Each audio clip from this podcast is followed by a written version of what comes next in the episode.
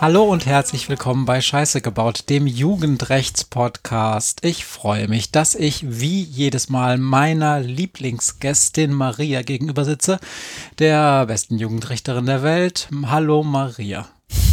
Hallo Matthias. Inzwischen sagst du so oft, dass Leute, wenn sie mir eine E-Mail schreiben, an die beste Jugendrichterin der Welt schreiben. Das finde ich immer ein bisschen, hm, aber Dankeschön. Hier bei mir sitzt Matthias. Er ist Geschichtenerzähler, Medienwissenschaftler, Podcaster. Und zusammen machen wir diesen Podcast, weil wir der Frage nachgehen wollen, was macht eigentlich die Jugend von heute aus? Was ist wichtig für die? Was interessiert die? Was beeinflusst sie? Und weil wir uns im Jugendstrafrecht befinden, gehen wir natürlich auch der Frage nach, bauen die wirklich immer so viel Scheiße? Und als ich dich gerade habe sprechen hören, ist mir eingefallen, wir machen ja heute eine Folge, da geht es überhaupt nicht um Jugendliche, unsere jungen äh, Angeklagten oder Beschuldigten. Doch schon. Also ich erzähle äh, heute drei Fälle und in allen geht es am Rand um junge Menschen. Aber äh, wir haben heute ein Thema, das eigentlich ein bestimmtes, äh, ein bestimmtes Detail in der Justiz selber beziehungsweise dem Strafverfahren behandelt. Mhm. Und das ist was? Der Deal. Der Deal. Ja, genau. Nehmen Sie Tor 1, 2 oder 3. Könnte ich Witze darüber machen, ob man Song verteilen kann. Aber da kann kein anderer Hörer mitlachen, weil ihr alle noch so jung seid, dass ihr nicht wisst, wer der Song ist.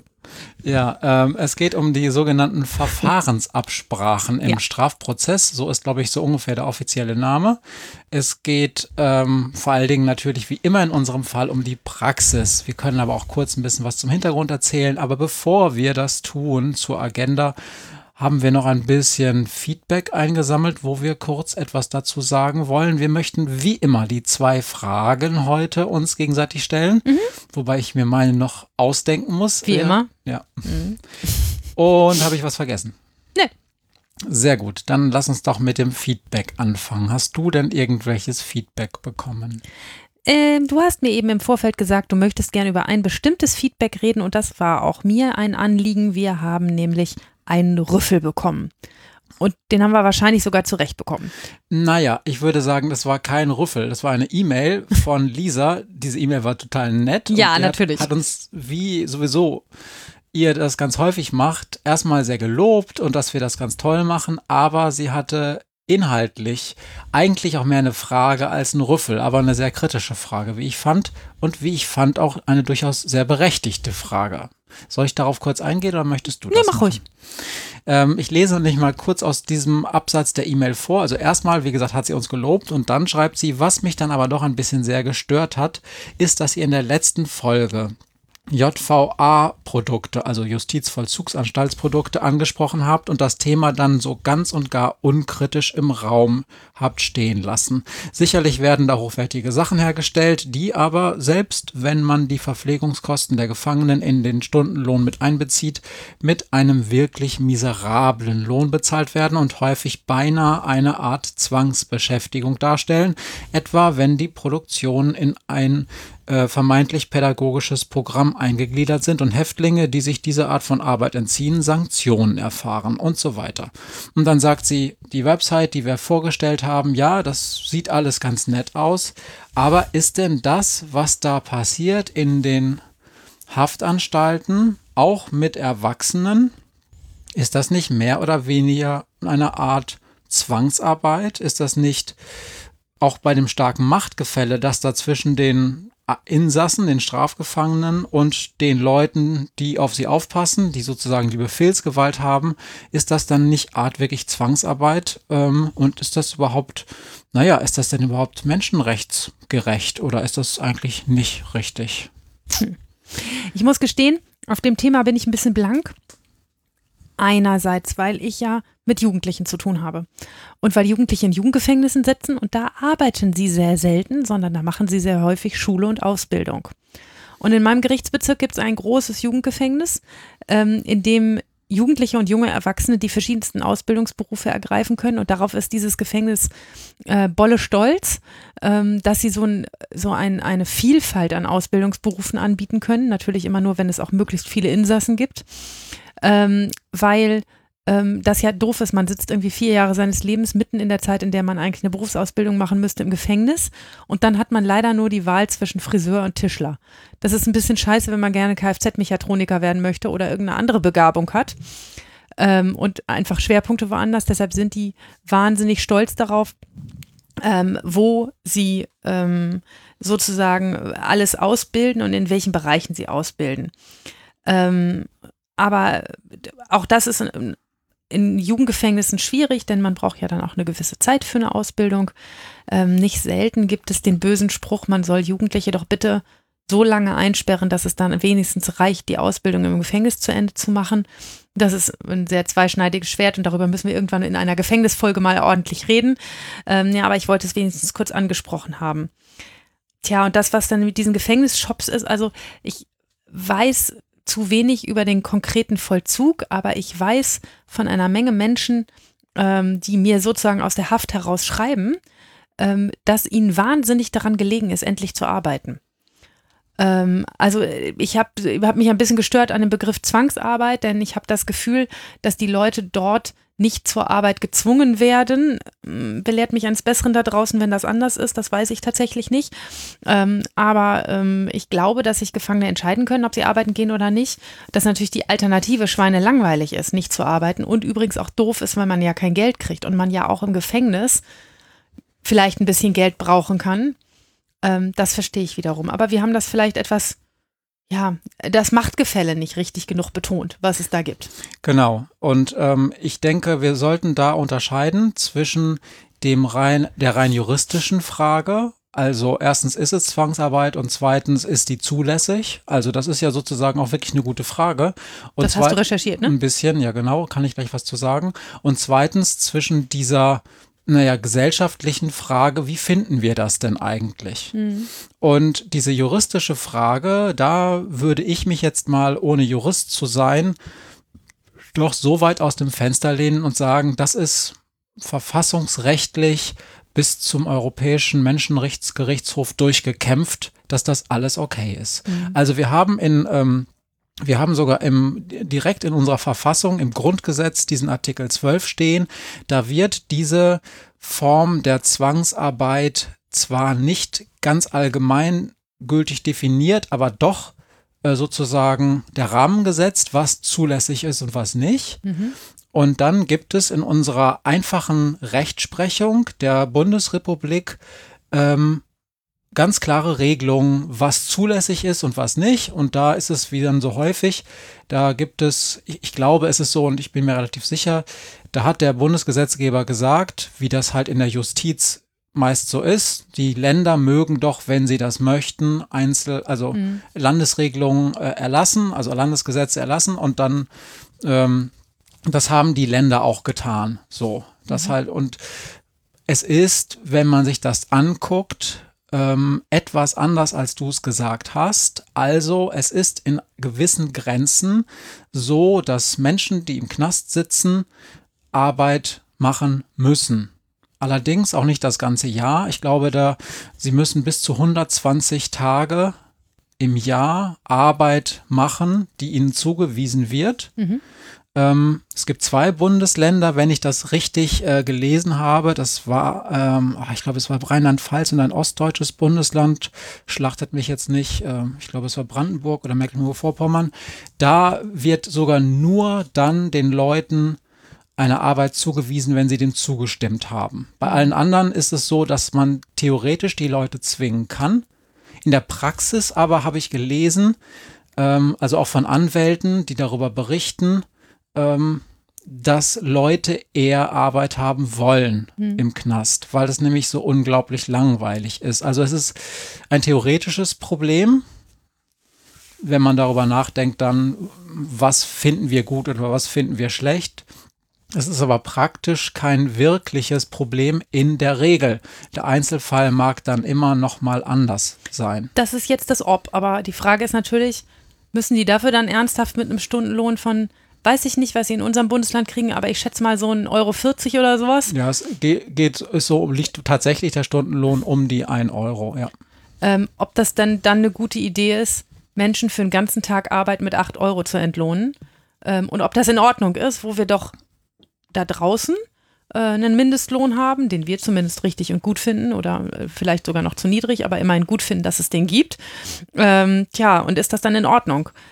Dass Menschen für so wenig Geld arbeiten. Nun haben sie natürlich im Knast auch nicht so richtig viele Möglichkeiten, Geld auszugeben. Ne? Also die laufenden Kosten sind nicht wie bei anderen Arbeitnehmern, die eine Wohnung und, eine, und, und Strom und, äh, und äh, ja, einen Kabelanschluss oder sonst was zahlen müssen, ähm, das ist ein bisschen gemein, denen sozusagen die Mietkosten abzurechnen im Kopf, aber es ist ja faktisch so, dass sie sich in der Zeit, in der sie im Gefängnis sind, nicht um diese Kosten kümmern müssen, weil leider Wohnung eh futsch ist, wenn sie mhm. länger als drei Monate. Ja, genau. Sind. Und das ist jetzt eine Frage, die ist total schwer zu beantworten, weil auf der anderen Seite natürlich niemand von denen darum gebeten hat, ja, da zu wohnen. Nicht. Aber das ist das besondere Machtgefälle.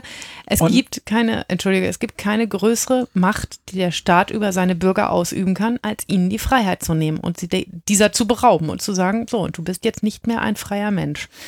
Das ist schon krass. Genau, das ist, das ist tatsächlich was, wo sich viele Leute, und ich meine, das gibt ja auch Leute, zu denen wir ja in vielerlei Hinsicht auch gehören, die überhaupt dieses Gefängnis in ganz vielen Konstellationen in Frage stellen, in der Form, wie es jetzt passiert, mhm. würde ich mal behaupten. Mhm.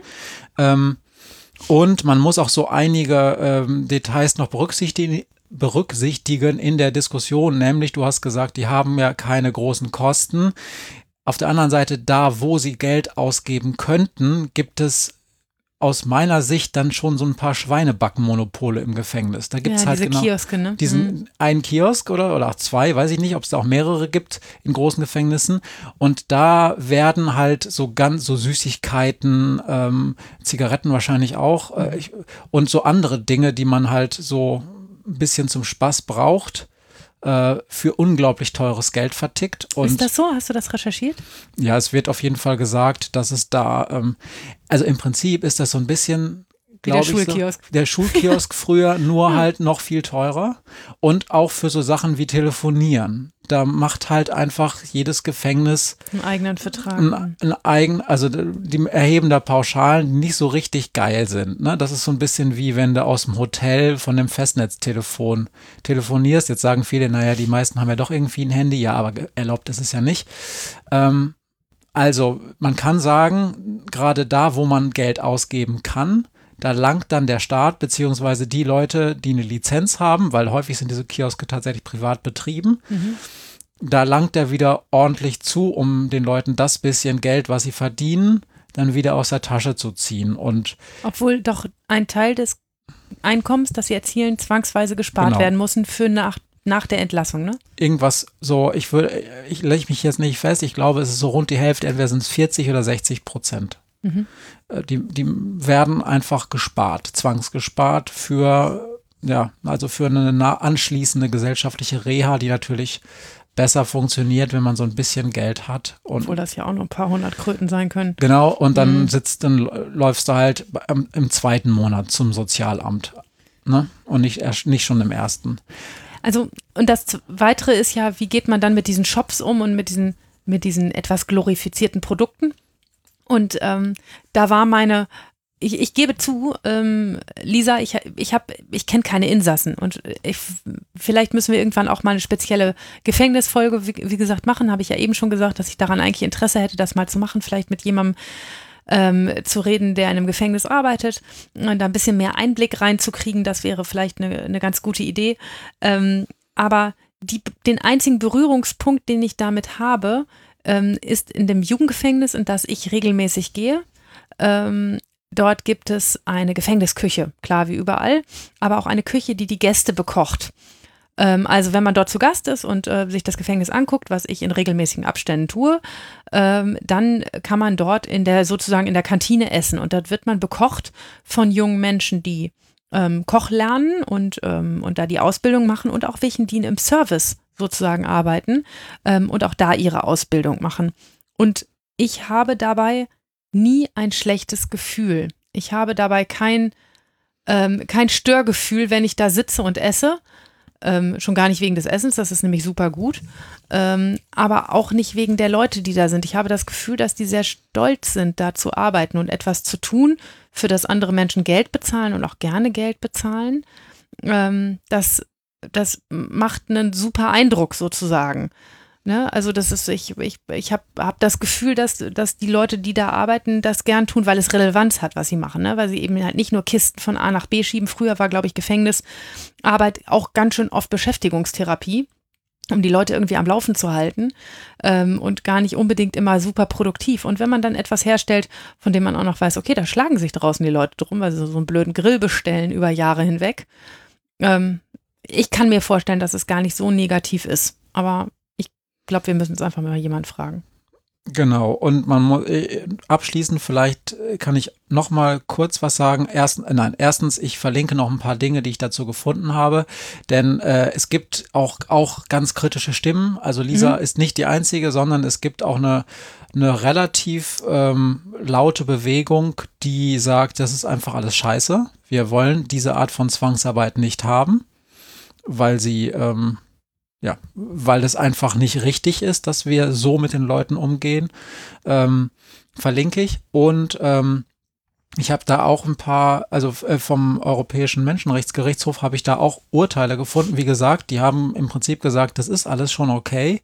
Interessanterweise haben die zum Beispiel vor gar nicht allzu langer Zeit für die Schweiz geurteilt, dass ein Rentner, also der im Prinzip sein Arbeitsleben vorbei hatte, der dann ins Gefängnis gekommen ist, trotzdem arbeiten musste. Das finde ich krass. Und dass das auch ähm, okay ist. Also in Deutschland ist das nicht so. In Deutschland gibt es eine gesetzliche Regelung oder in den Ländern äh, jeweilige gesetzliche Regelungen, dass Leute, die das Rentenalter erreicht oder überschritten haben, dann im Gefängnis nicht wieder mhm. arbeiten müssen.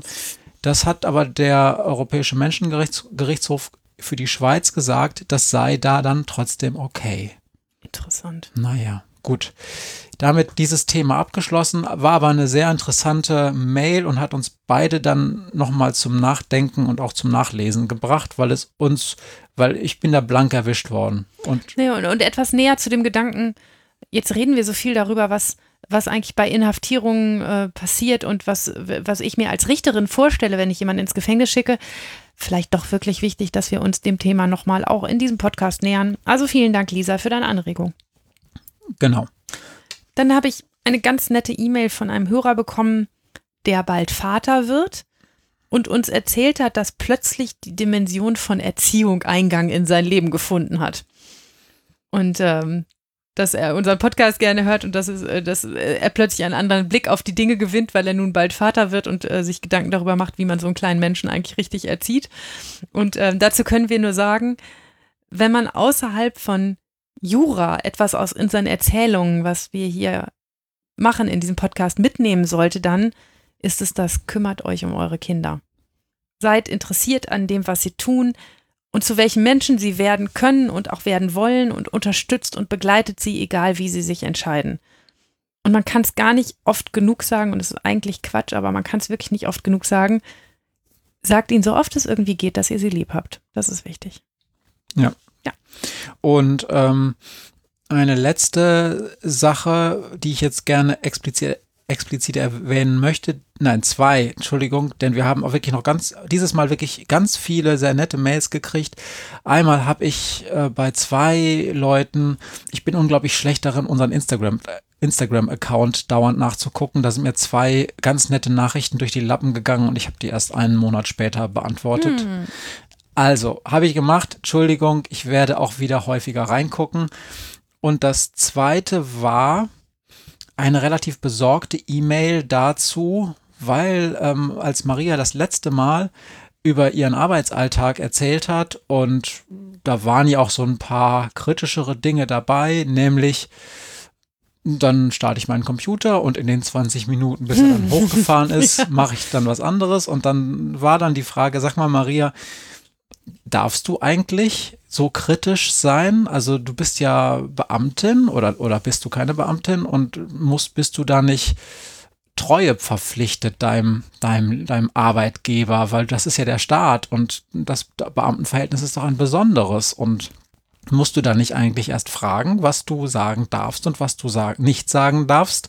Machst du dich durch solche Äußerungen in einem öffentlichen Podcast nicht angreifbar? Ach, ja, habe ich mich am Anfang auch lange gefragt. Ähm, Und es ist ja nicht so, dass ich, also ich hab, habe, stehe in einem bestimmten Treueverhältnis zu meinem Arbeitgeber, äh, ne, der, ähm, der mir verspricht, dass er sich um mich kümmert, wenn ich dann nichts mache, was ihm schadet. Ähm, so, so mal kurz zusammengefasst das Beamtenverhältnis und ansonsten meine Arbeit erledige. Ähm, aber trotzdem bin ich auch unabhängige Richterin und mir kann, glaube ich, niemand so richtig verbieten, die Wahrheit zu sagen. Ich sage ja jetzt nicht, das Bundesland XY ist übrigens ganz schlimm scheiße im Vergleich zu allen anderen Bundesländern, ähm, ne, sondern ich, ähm, ich äh, merke vorsichtig die Dinge an, die tatsächlich stimmen. Und die Wahrheit darüber zu sagen, dass unsere Computer übrigens nicht richtig funktionieren und we wir wesentlich mehr Schnitte im Kampf gegen Kriminalität hätten, wenn wir denn besser ausgerichtet wären oder besser aufgestellt wären, das kann man dann auch jeden Tag in der Zeitung lesen. Da verrate ich ja jetzt echt keine Berufsgeheimnisse. Ich darf nichts erzählen, was mein Berufsgeheimnis betrifft, also interner meines Gerichtes, ähm, irgendwelche Personalien, äh, natürlich auch nichts detailliert über die Fälle, wenn diese Dinge, die ich hier bespreche, nicht öffentlich geworden sind. Aber selbstverständlich habe ich das alles im Vorfeld mit meinem Arbeitgeber abgestimmt und habe ihm erzählt, dass ich diesen Podcast mache und habe auch gesagt, melde dich, wenn du findest, dass nicht in Ordnung. Bis jetzt hat sich keiner gemeldet. Ich gehe schwer davon aus, dass es in Ordnung ist, was ich hier tue. Und man muss vielleicht auch nochmal abschließend sagen, Dein Verhältnis zum Staat ist ja in vielerlei Hinsicht dem eines Beamten gleich, aber gerade da, wo es um die Rechtsprechung geht und wie du zu dieser Rechtsprechung kommst, ja. bist du unabhängig und darfst auch äh, dich rechtfertigen und auch erklären, wie es dazu kommt. Und je näher zum Beispiel auch Defizite in der Arbeitsorganisation ähm, deinem, deiner Leistungsfähigkeit in der Rechtsprechung kommen, desto eher darfst du auch öffentlich, öffentlich kritisieren. Denn Nun bin ich kein Verwaltungsrechtler, aber genauso würde ich es auch formulieren. Ne? Genau. Denn äh, es, ich soll ja eine gute Rechtsprechung machen und soll am Ende richtige und gerechte Urteile finden und hier zur Erziehung von jungen Menschen beitragen. Wenn ich das nicht richtig kann, weil mir mein Arbeitgeber leider keine Gesetzestexte und keinen Computer gibt, was im Moment nicht der Fall ist, ähm, dann werde ich das, glaube ich, nicht nur sagen dürfen, sondern auch sagen müssen. Okay, nur das ja. war nochmal eine interessante Sache, wo wir uns auch nochmal drüber unterhalten haben. Damit ist aus meiner Sicht der Feedback-Teil abgeschlossen. Nicht ganz, okay. denn wir haben noch eine E-Mail gekriegt. Da hat uns Sophia geschrieben, dass sie immer so ein mulmiges Gefühl hat bei sogenannten Deals und dass wir dazu doch mal was machen sollen. Und das hat sich ganz gut getroffen, weil ich gerade dabei war, eine Folge über Deals vorzubereiten und dachte, das ist doch schick da trifft sich ein Hörerinteresse mit unserem Interesse und deshalb werden wir heute einen Themenschwerpunkt zum Thema Deals machen. Möchtest du denn mal anfangen, das zu erklären? Das möchte ich. Überraschung. Ich sehe gerade so, so einen riesigen Zettel mit Stichpunkten ausgedruckt und mit grünem Textmarker angemarkert. Ich lehne mich jetzt mal zurück. Kannst du nicht, weil du keine Lehne hast. Nee, ich bin hier das Fleißbienchen. Ähm, und deshalb erzähle ich euch ganz kurz, was ein, es mit einem Deal auf sich hat. Ein Deal ist eine Verfahrensabsprache, so hast du es eben auch schon genannt. Und er steht im Gesetz. Und zwar in Paragraph 257c Strafprozessordnung. Und er hat die Überschrift Verständigung zwischen Gericht und Verfahrensbeteiligten also eine Verfahrensabsprache, eine Verständigung. Da steht drin, das Gericht kann sich in geeigneten Fällen mit den Verfahrensbeteiligten über den weiteren Fortgang und das Ergebnis des Verfahrens verständigen. Man kann also darüber reden. In geeigneten Fällen, das ist nicht so näher definiert, mit allen Beteiligten, wie soll es denn hier heute weitergehen und was könnte ungefähr das Ergebnis sein. Gegenstand dieser Verständigung dürfen nur die Rechtsfolgen sein, sowie das Prozessverhalten der Verfahrensbeteiligten. Bestandteil jeder Verständigung soll ein Geständnis sein. Das macht Sinn, ne, dass man sagt, okay, der Angeklagte räumt etwas geständig ein und sagt, wie es gewesen ist. Und dann sagt das Gericht oder vor, vorab in einer Verständigung sagt das Gericht, na, als Strafe bei einem Geständnis würde ungefähr so XY rauskommen. Okay, äh, ganz kurze Nachfrage da schon. Das ist verpflichtend, dass da ein Geständnis. Nein, soll steht im Gesetz. Okay. Also ist es nicht verpflichtend. Ich kann mir keinen Fall vorstellen, in dem es so richtig viel Sinn macht ohne Geständnis. Also manchmal kriegt man so Teilgeständnisse, wo man sagt, ich soll ja nichts gestehen, was nicht gewesen ist. Und das war ich wirklich nicht. Aber die anderen zwei Sachen war ich, wenn drei Taten angeklagt sind. Ja, weil ich nämlich auch Studien dazu ja gelesen habe, ähm, zu dieser dann Praxis dieser Deals. Und da stand dann auch überraschenderweise drin, dass in aller Regel ähm, Geständnisse Teile dieser Absprachen sind und ich mich da auch gefragt habe, ja, okay, wie soll es denn sonst laufen? Also, naja, gut, also ne, wenn, wenn drei Taten angeklagt sind und im Gesetz würde stehen, muss ein Geständnis sein, dann könnten wir ja schon kein, keine Verständigung mehr machen in dem Moment, in dem der Angeklagte sagt, eins davon war ich wirklich nicht, da habt ihr einen falschen. Mhm. Ne, das würde das ja kaputt machen. Also macht es schon Sinn, dass auch Teilgeständnisse umfasst sind. Aber so ganz ohne Geständnis eine Verständigung zu machen, halte ich jetzt auch für kompliziert. Also ähm, fällt mir praktisch nichts zu ein, wie das laufen sollte. Okay. Ich erzähle mal weiter. Das Gericht gibt bekannt, welchen Inhalt die Verständigung haben könnte. Es kann dabei unter freier Würdigung aller Umstände des Falls auch eine Ober- und Untergrenze der Strafe angeben. Die Verfahrensbeteiligten erhalten Gelegenheit zur Stellungnahme und die Verständigung kommt zustande, wenn Angeklagter und Staatsanwaltschaft dem Vorschlag des Gerichts zustimmen. Praktisch ist das mehr ein Gespräch als ein Vorschlag des Gerichts, dem dann alle zustimmen. Aber das Gericht kann sozusagen sagen, naja, würden wir heute hier ein Geständnis bekommen, dann würde die Strafe zwischen einem Jahr und drei Monaten und einem Jahr und sechs Monaten ungefähr liegen.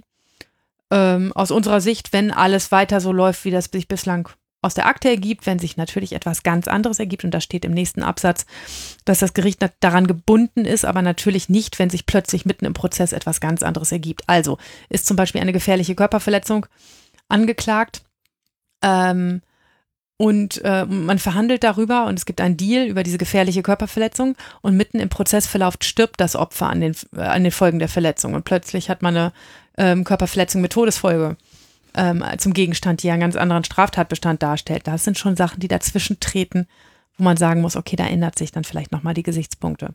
Aber darüber muss man reden und darüber, darüber muss man den, die Beteiligten aufklären und sagen, so, jetzt hat sich für uns sowas Entscheidendes geändert, dass wir an dem, was wir bislang gesagt haben, nicht mehr festhalten wollen. Wobei das ein bisschen konstruiert ist, ne? Also, ja. denn die Verfahren sind ja nicht in der Regel zwei Wochen nach der Tat, sondern bisschen später. Ja, kommt aber vor. Okay. Also es ist jetzt nicht voll außer Luft gegriffen, habe ich, glaube ich, meinen Fall zugehört. Im Prinzip steht da in diesem Gesetz, komm, lass uns verhandeln. Und die Frage ist ja, macht das überhaupt Sinn? Ist das in Ordnung? Wann machen wir das und warum machen wir das? Ne? Das sind ja die Fragen, die sich einem dazu aufdrängen. Und das Wichtigste ist, so ein Strafprozess ist eigentlich, das habe ich schon tausendmal gesagt und wiederhole ich immer wieder gerne, ein ziemlich festes Gebilde. In einem Prozess fragen wir uns, was ist passiert? Wie ist das rechtlich zu bewerten? Und was machen wir jetzt damit? Das ist, sind unsere drei Grundfragen. Und der Deal oder, ne, so wie ich es nenne, die Verständigung ähm, oder ähm, der, die Verfahrensabsprache gibt plötzlich die Möglichkeit, das abzukürzen nämlich vor allen Dingen das, was ist passiert, durch ein Geständnis abzukürzen. Das, wie ist das rechtlich zu bewerten, schon vorher miteinander zu besprechen und was machen wir jetzt damit auch, zumindest in einen Rahmen zu fassen. Und die Frage ist, kann das in Ordnung sein oder unter welchen Umständen ist das in Ordnung? Und ich würde gerne heute mit dir so ein paar Aspekte dieses Deals beleuchten und über ein paar Dinge reden, wann es eigentlich Sinn macht, wann es mhm. aus meiner Sicht keinen Sinn macht, was schwierige Sachen sind oder auch nicht. Ich will aber dazu ganz kurz erklären, wie es überhaupt so weit kommt. In der Praxis, also das Gesetz habe ich euch jetzt vorgelesen, ne, das Gericht ähm, gibt, ähm, gibt äh, sozusagen einen Inhalt bekannt. Ähm, so läuft das aber nicht. Der normale Deal läuft so, ähm, dass der Verteidiger vor Aufruf der Sache, also bevor man in sein Mikrofon gesprochen hat, in der Sache so und so die Beteiligten bitte eintreten, an den Richtertisch kommt und fragt, ob man denn mal ein Rechtsgespräch führen könnte. Und normalerweise sagt der Gesetzgeber, dass der Inhalt dieses Rechtsgesprächs offengelegt werden muss. Also dass alles, was dann passiert, auch für alle ähm, erkennbar sein muss. Idealerweise macht man das dann mitten in der Hauptverhandlung. Also idealerweise lässt man die Hauptverhandlung anfangen und führt dieses Rechtsgespräch einfach in Anwesenheit aller Beteiligten.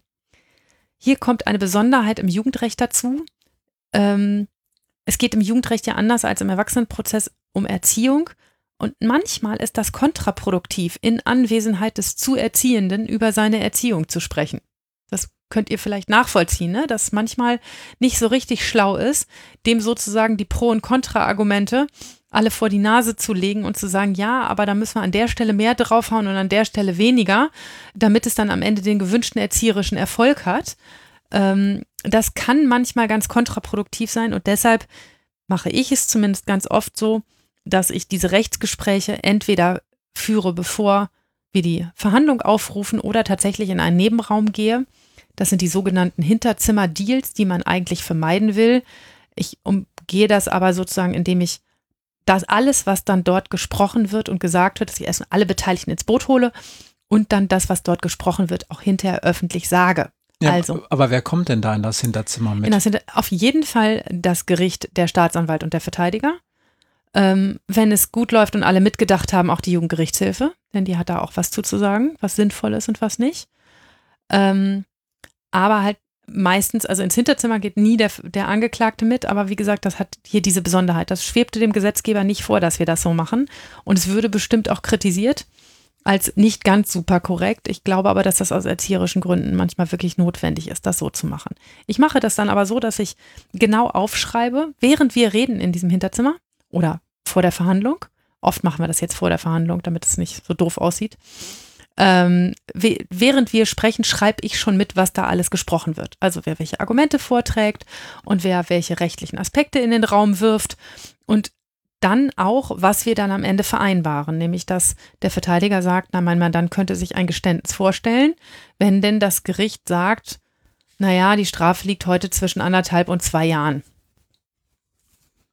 Ganz wichtig ist, dass wir keine sogenannte Punktlandung machen dürfen. Wir dürfen nicht sagen, dafür gibt es eine Strafe von einem Jahr und acht Monaten. Ähm, das wäre dann ein nicht ähm, zulässiger Deal. Ähm, deshalb machen wir immer so einen Strafrahmen. Ja, genau. Also, also äh, von bis. in der Rechtsprechung und in der Kommentierung wird da von der sogenannten Punktstrafe geredet, mhm. die nicht passieren darf, wo aber in der Forschung über die Praxis gesagt wird, überraschend häufig sei allen Beteiligten vor Verkündung des Urteils klar, dass es genau zu einer Punktstrafe kommt. Aber das können wir dann gleich noch Können mal. wir gleich noch drüber reden. Also, aber ganz oft sind natürlich Aspekte, die bei so einem Deal besprochen werden, ob der Angeklagte Intelligenzprobleme hat, ob seine Eltern saufen ähm, ne? und, und solche Dinge, also gerade im Jugendprozess. Und das sind manchmal Dinge, die man vor einem Kind dann ja vielleicht doch besser nicht bespricht. Ähm, oder die, die den auch demütigen können oder, oder irgendwas an dem Verfahren für ihn schlechter machen können. Ich führe also diese Rechtsgespräche ähm, tatsächlich im Beratungszimmer und das würden die Obergerichte so nicht für richtig erhalten, aber die schlagen sich ja auch nicht mit fünf kriminellen Jugendlichen pro Tag rum, sondern mit wesentlich weniger und können die Sachen auch anders aufbauen. Wir sitzen dann alle halt zusammen und besprechen miteinander, was alles wichtig sein könnte. Ich schreibe das auf. Ähm, oft spielt auch die Beweislage eine Rolle. Also, was, dass man schon sehen kann, sagen kann, komm, den Zeugen können wir uns schenken, der wird ja nur hm, hm, hm aussagen. Ähm, und wenn sich dann alle auf eine grobe Marschrichtung einigen konnten, dann nehmen wir das halt auf so einem Zettel auf und ich trage das dann hinter vor. Ich nehme diesen, meistens nehme ich diesen Zettel dann so, wie er ist, mit, lese ihn vor, frage dann alle, ob sie das Gespräch genauso wahrgenommen haben oder ob noch irgendwas fehlt, was wir besprochen haben. Und dann nehme ich diesen Zettel so, wie er ist und ähm, nehme ihn als Anlage zum Protokoll. Ihr seht schon, das ist eigentlich alles ziemlich dünnes Eis. Ne? Denn jetzt kommt im Prozess das Geständnis des Angeklagten. Und das ist deshalb dünnes Eis, denn die Wahrheit, die ist ja eigentlich nicht verhandelbar. Und um die soll es ja eigentlich gehen im Strafprozess. Und in so einem Deal gibt es auch wirklich viel Platz für Miss Missverständnisse. Wie ist das Geständnis? Ist der Angeklagte reuig genug? Tut es ihm wirklich leid? All das ist ja für mich im Jugendprozess wichtig und wichtig zu sehen, hat sich da jemand mit seiner Situation auseinandergesetzt, wie viel erzieherischen Bedarf habe ich denn eigentlich noch? Also wenn man so ganz genau hinhorcht, passen ein Deal und eine erzieherisch wirksame Hauptverhandlung nicht so richtig toll zusammen. Und deshalb machen wir es auch im Jugendrecht ausgesprochen selten. Ich kenne Kollegen, die grundsätzlich keinen Deal machen und sagen, das geht nicht im Jugendrecht. Ich glaube auch, dass das die richtige Haltung dazu ist. Und ich glaube, dass es nur sehr wenig Fälle gibt, in denen es eine gute Idee ist, das zu tun. Ja, vor allen Dingen, weil du hast jetzt ja auch eine Sache erwähnt, ähm, die, also in der Forschung zu der, zur Praxis dieser Verfahrensabsprachen wird auch immer gesagt, dass diese Deals im Prinzip immer nur dann passieren, wenn der Angeklagte verteidigt ist. Was aber überhaupt kein, keine Voraussetzung mhm. ist für einen Deal. Mhm. Jetzt sagst du, äh, ihr macht das sogar dann in der Regel im Hinter, also ohne den Jugendlichen selber, mhm. was ja noch mal eher dazu führt, dass, ähm, dass ein unverteidigter Jugendlicher im Prinzip überhaupt keine Chance auf einen Deal hat. Naja, also einem unverteidigten Jugendlichen, bei dem ich sehe, dass die Beweislage völlig klar ist und den ich am Anfang frage, ob er was zur Sache sagen will oder nicht und der dann sagt, ich sage nichts, dem sage ich schon vorsichtig, dass wenn er es gewesen wäre, es vielleicht eine schlaue Idee wäre, das jetzt zu sagen, weil ich es ja für ihn mildernd berücksichtigen kann, wenn er ein Geständnis ablegt. Und dass ich das nicht kann, wenn er keins ablegt, aber dass er bloß keins ablegen soll, wenn er es nicht war. Genau, aber der, der aber es ist ein Eiertanz. Genau, und er kriegt ja dann kein Angebot einer Strafobergrenze oder eines Korridors. In der Regel wird ja gesagt, es müsste eigentlich, also in der Regel ist quasi Teilbestand, äh, Bestandteil eines solchen Deals so eine Art Korridor. Also zwischen so und so liegt die Strafe. Und ähm, das kriegt er natürlich durch so eine Ansage nicht. Ne?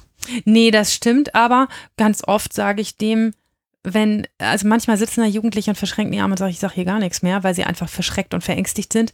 Und da hilft es manchmal auch zu sagen, ich reiß dir jetzt heute nicht den Kopf ab. Wir reden mhm. hier heute nicht über eine Gefängnisstrafe, wir reden auch nicht über einen Arrest, wir reden darüber, wie viel Sozialstunden du am Ende arbeiten musst, wenn das so gewesen ist. Vielleicht ja ist ja eine ganz schlaue Idee dazu mal was zu sagen, damit wir auch verstehen können, was da passiert ist. Das ist so ein bisschen, da muss man aufpassen, dass man nicht schiebt und drängelt und drückt, aber trotzdem demjenigen die Chance gibt, das zu tun, was ihn ja entlasten könnte und was für ihn besser macht. Ja. Ne? Aber ein, eine schwierige Situation. Aber du hast recht, im Prinzip kommt so ein richtiger Deal nur mit einem Verteidiger zustande. Und ähm, es gibt unterschiedliche Situationen, in denen er zustande kommt. Manchmal ist es so, dass die Beweislage ziemlich mau ist. Ne? Dass man weiß, okay, bis ich das beweisen kann, was da passiert ist, muss ich auf jeden Fall vier verschiedene Zeugen laden aus vier verschiedenen Städten. Die kommen dann an vier verschiedenen Verhandlungstagen zu Gericht und das kostet viel Geld und viel Arbeit und dafür gibt's ähm, jede Menge äh, Verwaltungsaufwand, weil man diese Zeugen laden muss, auf sie warten muss, dann verpassen die ihren Zug und rufen an, dass sie eine Stunde zu spät kommen. Also das ist alles, das ist nur Gewese. Und so ein Anwalt, wenn der vorher kommt und sagt, na, wollen wir uns das nicht sparen mit den ganzen Zeugen? Wir würden ein Geständnis abgeben, aber nur, wenn es einen Rabatt gibt. Okay, aber äh, das müssen wir jetzt mal kurz besprechen, weil wenn der Anwalt vorher kommt, dann ist es ja überhaupt nicht so, wie du es eben im Idealfall beschrieben hast. Der Verhandlungs, äh, die Verhandlung wird eröffnet und dann fangen die Gespräche an, sondern dann wird das ja schon vorher angebahnt. Also bevor man überhaupt die Verhandlung Das anfängt. kommt ganz drauf an. Es gibt so und so. Also manchmal mhm. ist es in den Vorgesprächen, wenn man miteinander telefoniert und den Termin abstimmt. Deshalb, ich habe das, glaube ich, an anderer Stelle schon mal erzählt. Ich frage, ich rufe immer die Verteidiger an und frage, brauchen wir Zeugen? Das ist im Prinzip die Frage nach einem Geständnis. Ja, ja. Wird es ein Geständnis geben oder nicht? Es ist äh, netter formuliert. Aber ich frage immer, gibt es irgendwelche Zeugen, die Sie gerne unbedingt hören möchten? Gibt es welche, die ich gar nicht auf meiner Liste stehen habe? Ähm, auf was darf ich mich denn einstellen? Ähm, und letzten Endes ist das schon der Anfang eines Dealgesprächs. Ähm, so formulieren wir das nicht. Und ähm, ich, ich dokumentiere das immer in den Akten, dass wir das tatsächlich so miteinander besprochen haben. Ähm, aber es ist ja wichtig sozusagen für alle, dass sie sich darauf einstellen können, was passieren wird. Aber die Frage ist ja, ist das das, was der Bürger sich vom Staat wünscht, wenn wir über Bestrafung reden? Doch wohl kaum, dass der Staat sollte doch immer genug Ressourcen haben, um zu sagen, ja gut, dann dauert es eben vier Tage. Dann verhandeln wir das halt vier Tage. Wenn es vier Tage dauert, sich die Zeugen anzuhören, dann dauert es vier Tage, sich die Zeugen anzuhören. Und nur weil du vorher kommst und sagst, ich habe eine Idee, wir können das Ganze abkürzen, aber dafür wird es auch für meinen Mandanten billiger. Das ist ja so die Frage, ob das eigentlich eine gute Idee ist oder nicht.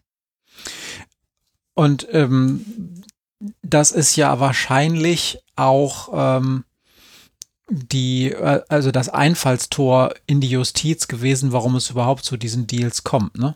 Also wenn man sich mal die, mhm. die Geschichte anguckt, in Deutschland ist das, wenn ich das richtig bei Wikipedia nachgelesen habe und in anderen Quellen, dann hat das erst so in den 70er Jahren angefangen, dann in den 80er Jahren ist es verfestigt, in witzigerweise nicht gesetzlich, ähm, nicht gesetzlich festgelegt. Also das war das dann, war sehr spät, ja. Das war dann quasi gerichtlich äh, eine Sache, die akzeptiert wurde, bis es dann irgendwann Anfang der 2000er Jahre gesagt wurde äh, vom, ich weiß es nicht, ob, ich glaub, ob der BGH oder das Verfassungsgericht war, Leute, wir haben das jetzt schon ein paar Mal gesagt, dass das schon unter bestimmten äh, Umständen okay ist, aber tut uns doch den Gefallen und macht da mal ein Gesetz draus, weil so wie es jetzt läuft, ist halt scheiße. Hm. Und dann ist es erst tatsächlich 2009, glaube ich, in Gesetzesform gegossen worden, nachdem es schon 30 Jahre mehr oder weniger mal gemacht wurden. Und ich könnte mir vorstellen, dass natürlich Ressourcenknappheit auch eine Rolle gespielt hat. Na klar. Also es, es muss nicht immer so schlecht sein, ne? dass man einfach nur sagt, wir sparen Ressourcen und deshalb, ähm, deshalb machen wir das. Ähm, meine zwei letzten Deals, die ich gemacht habe, stammten beide aus dem Sexualstrafrecht. Und dann kam ein Verteidiger vorher und hat gesagt, wie hoch wird denn die Strafe, wenn mein Mandant hier ein Geständnis auch, ähm, macht? Wir würden dann gerne dem Opfer die Aussage ersparen. Und diese Medaille, die hat wirklich zwei Seiten. Ne? Also die einerseits kann es für das Opfer ganz viel wert sein, wenn es nicht sagen muss und insbesondere wenn es hier um Kinder geht. Ne? Ähm, und wenn das dann am Ende einen Rabatt für den Angeklagten bedeutet, dann ist oftmals dieser Preis nicht so hoch wenn man ein Kind nicht mehr in eine solche Situation zwingen muss, dort in einem solchen Gerichtsprozess auszusagen. Du hast ja dann auch sehr häufig Nebenklägervertreter, ja, die, die, das im Auge haben. Müssen die einem Deal zustimmen? Nein. Aber sie fragst du sie, ja. wenn du sowas machst? Ja, wenn es ein Nebenklägervertreter, der gehört immer mit in den auch in, in, in, ins Hinterzimmer, wenn man und, ein Hinterzimmer Und macht. wenn der sagt, finde ich doof? Dann lässt man es, wenn man gut ist. Okay weil ein Deal eigentlich voraussetzt, dass alle Beteiligten damit einverstanden sind. Ja, ja aber das Opfer ist ja, und das ist jetzt mal wieder diese, diese, mhm. diese Scheiße am Strafprozess, das Opfer ist ja eigentlich nur Zeuge und ein Zeuge muss ja nicht zustimmen. Nee, aber ähm, wenn man, wenn man sich selbst denn den Anstrich gibt und sagt, ich mache das nur, um dem Opfer die Aussage zu ersparen, und dann sagt jemand, mein, mein Mandant will aber unbedingt aussagen, um sich das heute hier von der Seele zu quatschen und um die Oberhand über sein Leben zurückzugewinnen, dem ins Gesicht zu gucken und ihm zu sagen, was er getan hat. Ähm, das demjenigen dann zu nehmen, halte ich für einen ziemlichen schlechten Move. Also das ist, ähm, das ist, das ist kein gutes Strafrecht. So macht man das nicht ordentlich. Ähm, wenn man, wenn man denn schon sagt, äh, mir kommt es hier auf die Belange der Beteiligten an und nicht nur auf meine eigenen Ressourcen und meine Zeitersparnis, das ist nämlich ein wichtiger Unterpunkt, ähm, dann darf man auch nicht, äh, das wäre falsch, dann zu sagen, na, wenn ein Nebenklägervertreter sagt, wir wollen das gar nicht, dass man das dann nicht mitmacht. Mhm. Ist aus meiner Erfahrung aber ganz oft nicht das Problem. Ja. Aber kommen wir vielleicht gleich noch drauf. Das Problem ist, dass natürlich auch Leute, und das ist die zweite Seite der Medaille, es kann auch den schalen Beigeschmack einer Erpressbarkeit haben. Dass jemand kommt und sagt, na, wir können das alles ganz billig machen, aber wir können es auch lassen. Und äh, wenn wir es lassen, dann dauert es für dich ewig und dann wird es unangenehm. Ich erzähle zu beiden Dingen gleich noch Fälle, aber es kommt auf die Konnotation an, ne? wie, wie dieses Gespräch anfängt. Und das macht es auch so kompliziert und so schwierig, denn das passt nicht gut zu unserem Strafprozess, der ganz feste Regeln hat zum Schutze des Staates und zum Schutze der Beteiligten und zum Schutz des Angeklagten. Ja, damit alle irgendwie in ihrem Rahmen agieren. Und dieser Deal geht an diesem Rahmen eigentlich vorbei und macht setzt plötzlich Verhandlungsmaßstäbe, die, ähm, die von so vielen Dingen abhängig sind, dass sie halt nicht mehr gut berechenbar sind.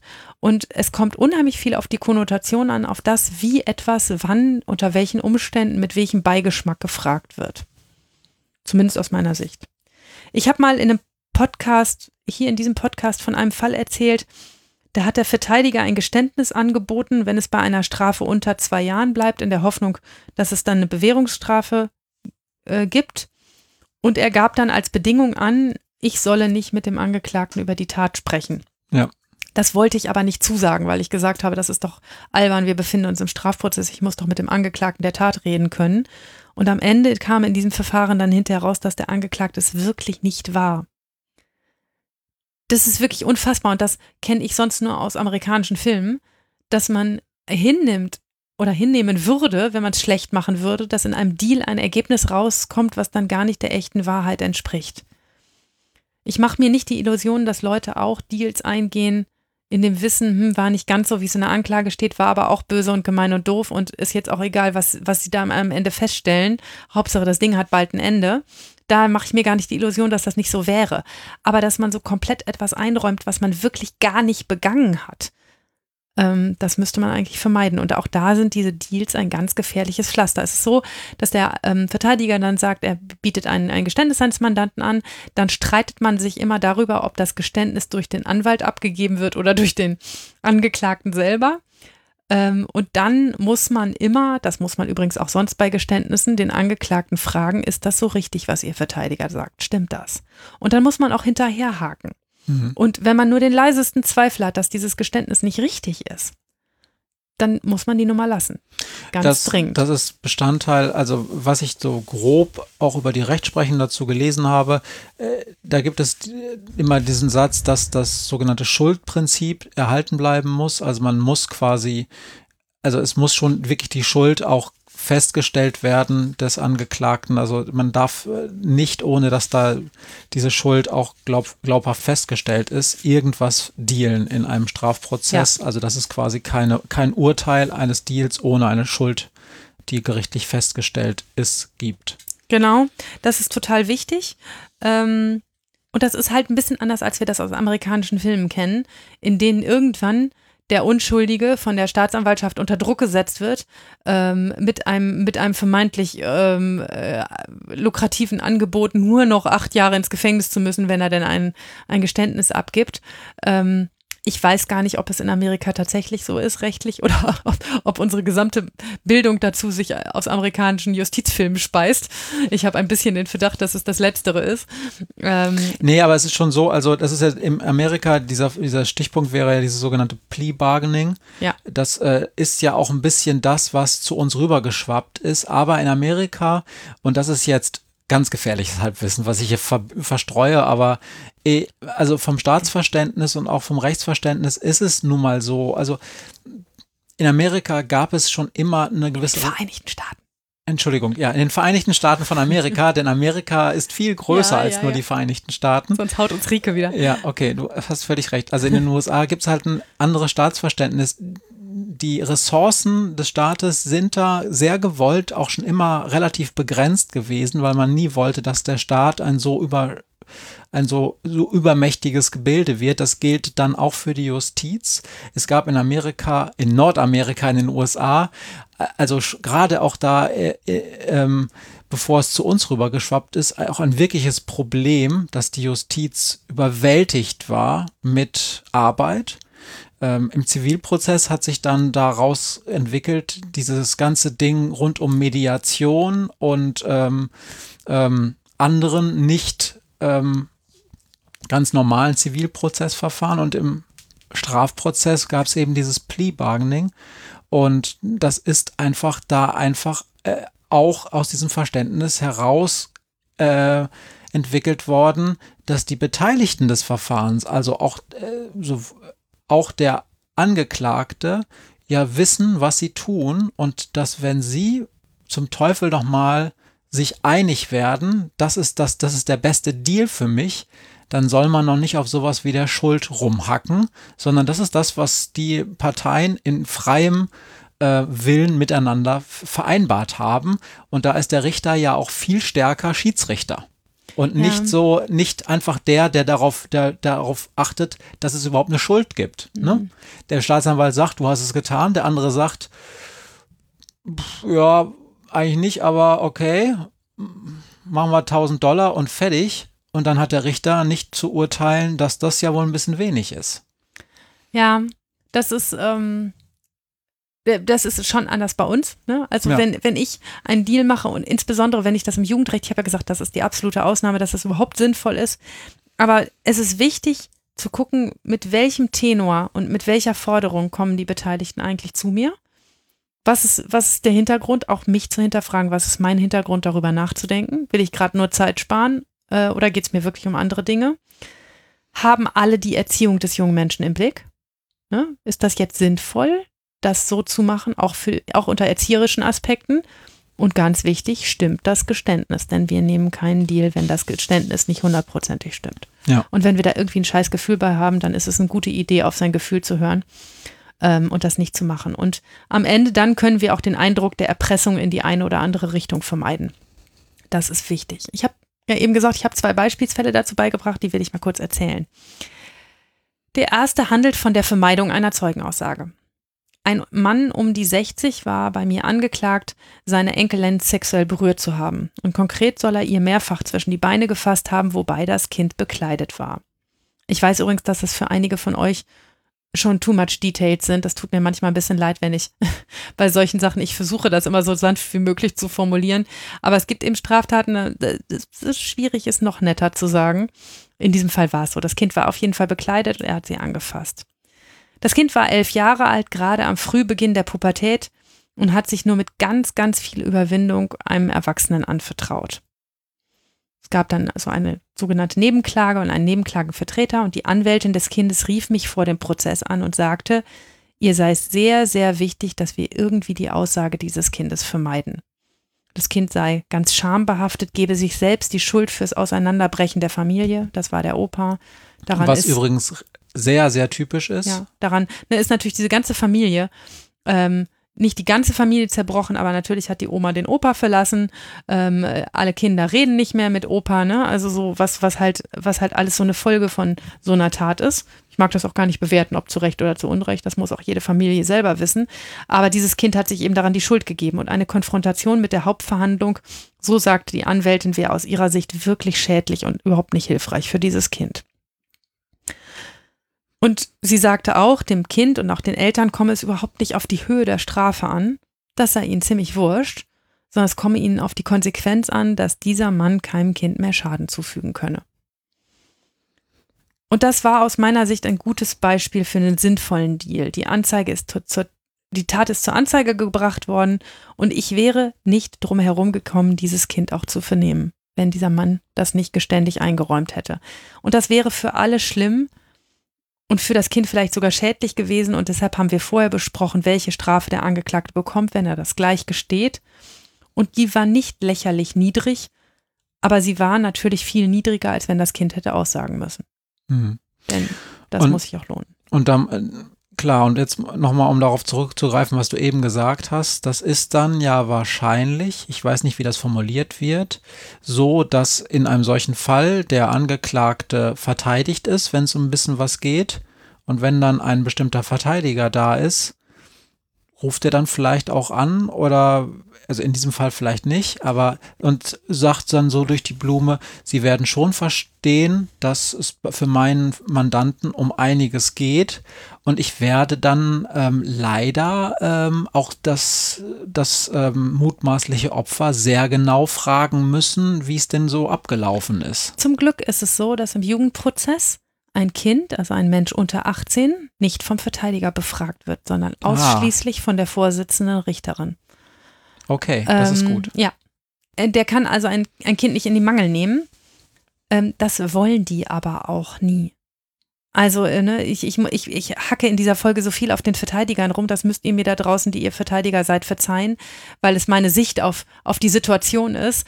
Hm, ich weiß, dass die allermeisten Verteidiger ähm, das auch keine schöne Situation finden und die haben einen Job, nämlich jemanden, ähm, jemanden bestmöglichst zu verteidigen ähm, und dass sie das, was er getan hat, selber nicht schön finden, ist, steht auf einem ganz anderen Blatt. Ne? Und das, ähm, das ist ganz oft so, ähm, dass ähm, also ich habe das noch nicht erlebt, dass ich jemanden mal einbremsen musste. Also ich habe, es, es gilt die Regel vor Gericht, dass ein Kind, das ähm, unter, unter 18 ist, vom Vorsitzenden Richter vernommen wird. Und dann spielen wir halt immer so ein doofes, äh, so ein, äh, so ein doofes äh, stille, Postspiel. Mhm. Das ist ja nicht stille Post, sondern laute Post. Der Verteidiger guckt mich an und sagte, ich würde jetzt ähm, die Zeugin gerne folgendes fragen. Dann stellt er seine Frage und dann gucke ich das Kind an und sage so, der Verteidiger möchte gern von dir wissen, ob.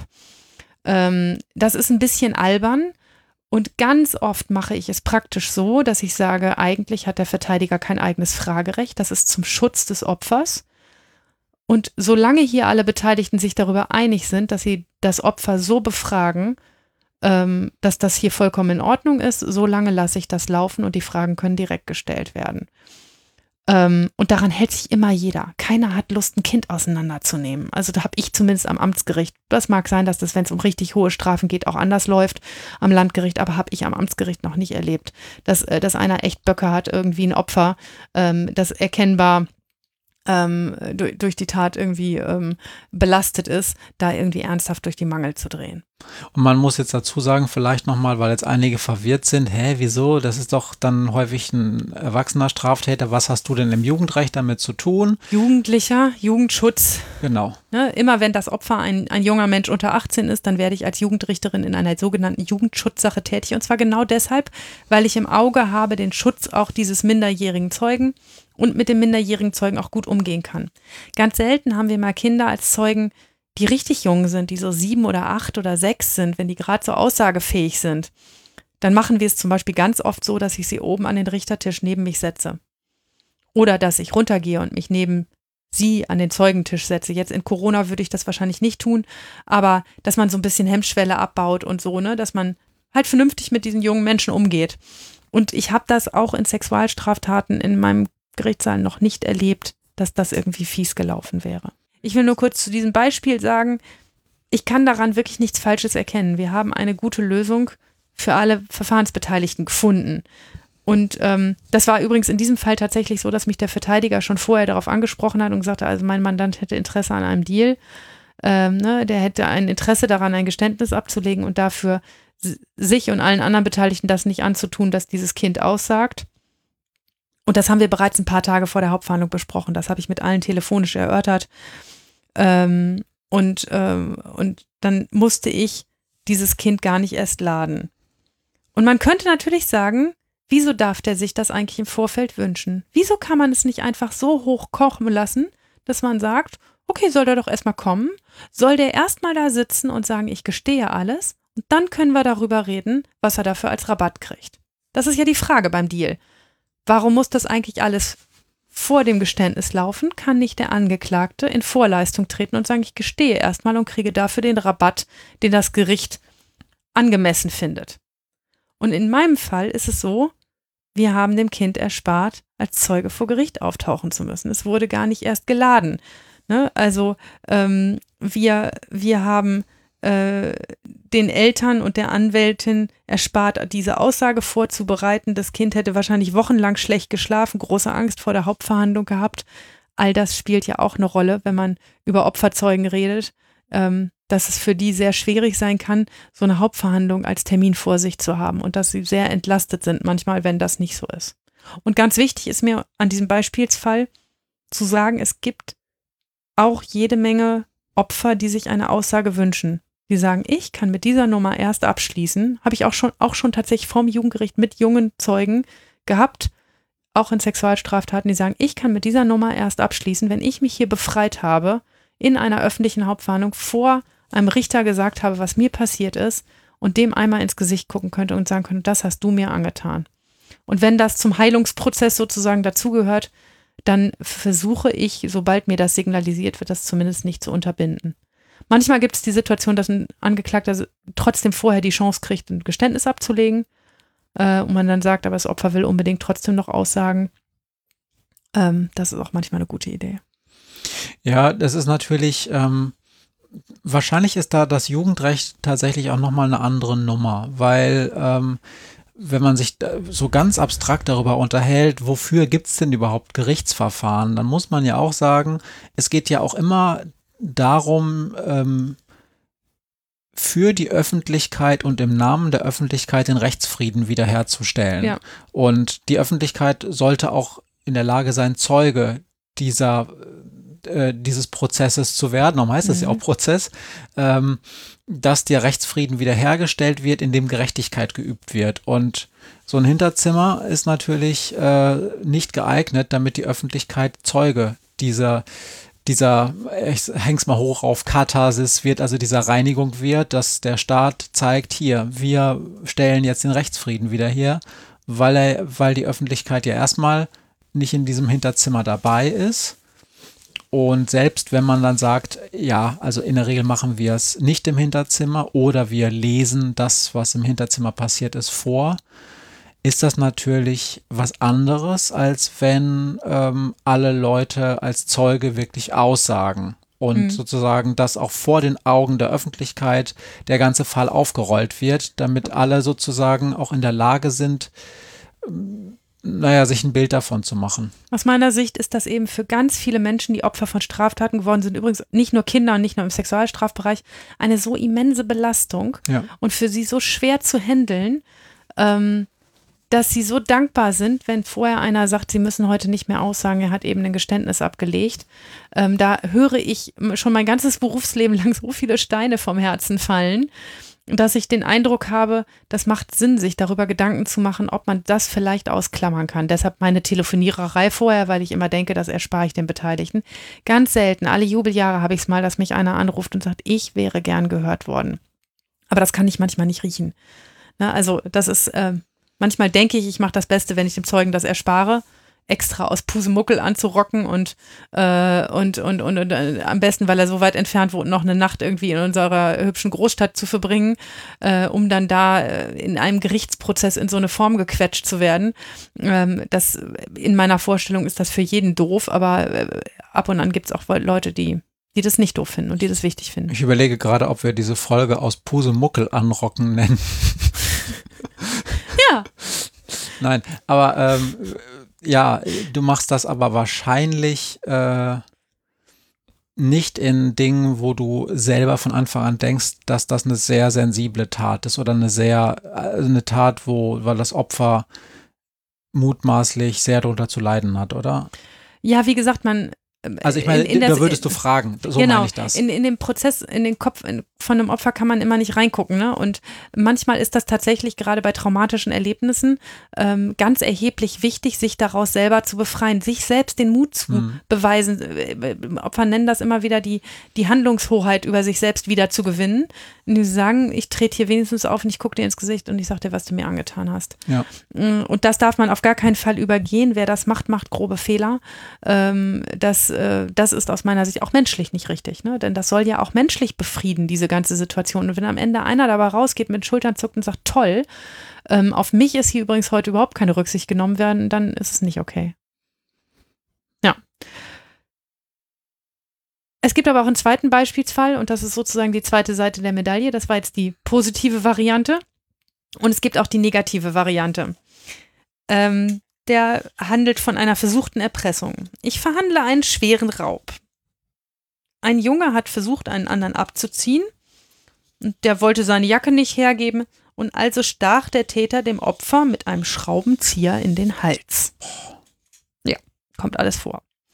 Der Angeklagte ließ über seinen Verteidiger erklären, er sei so übel angegriffen worden, dass er sich nicht anders zu wehren wusste.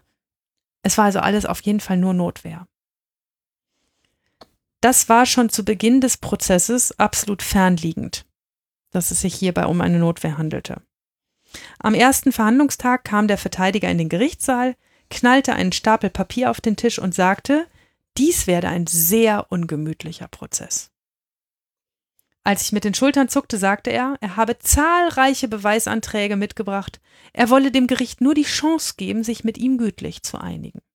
Hm. Das ist so die Stelle, an der jeder Strafe, Richter, der alle zwölf beisammen hat, innerlich zuckt und denkt, na klar, du willst dich mit mir gütlich einigen, wir sind hier im Strafprozess.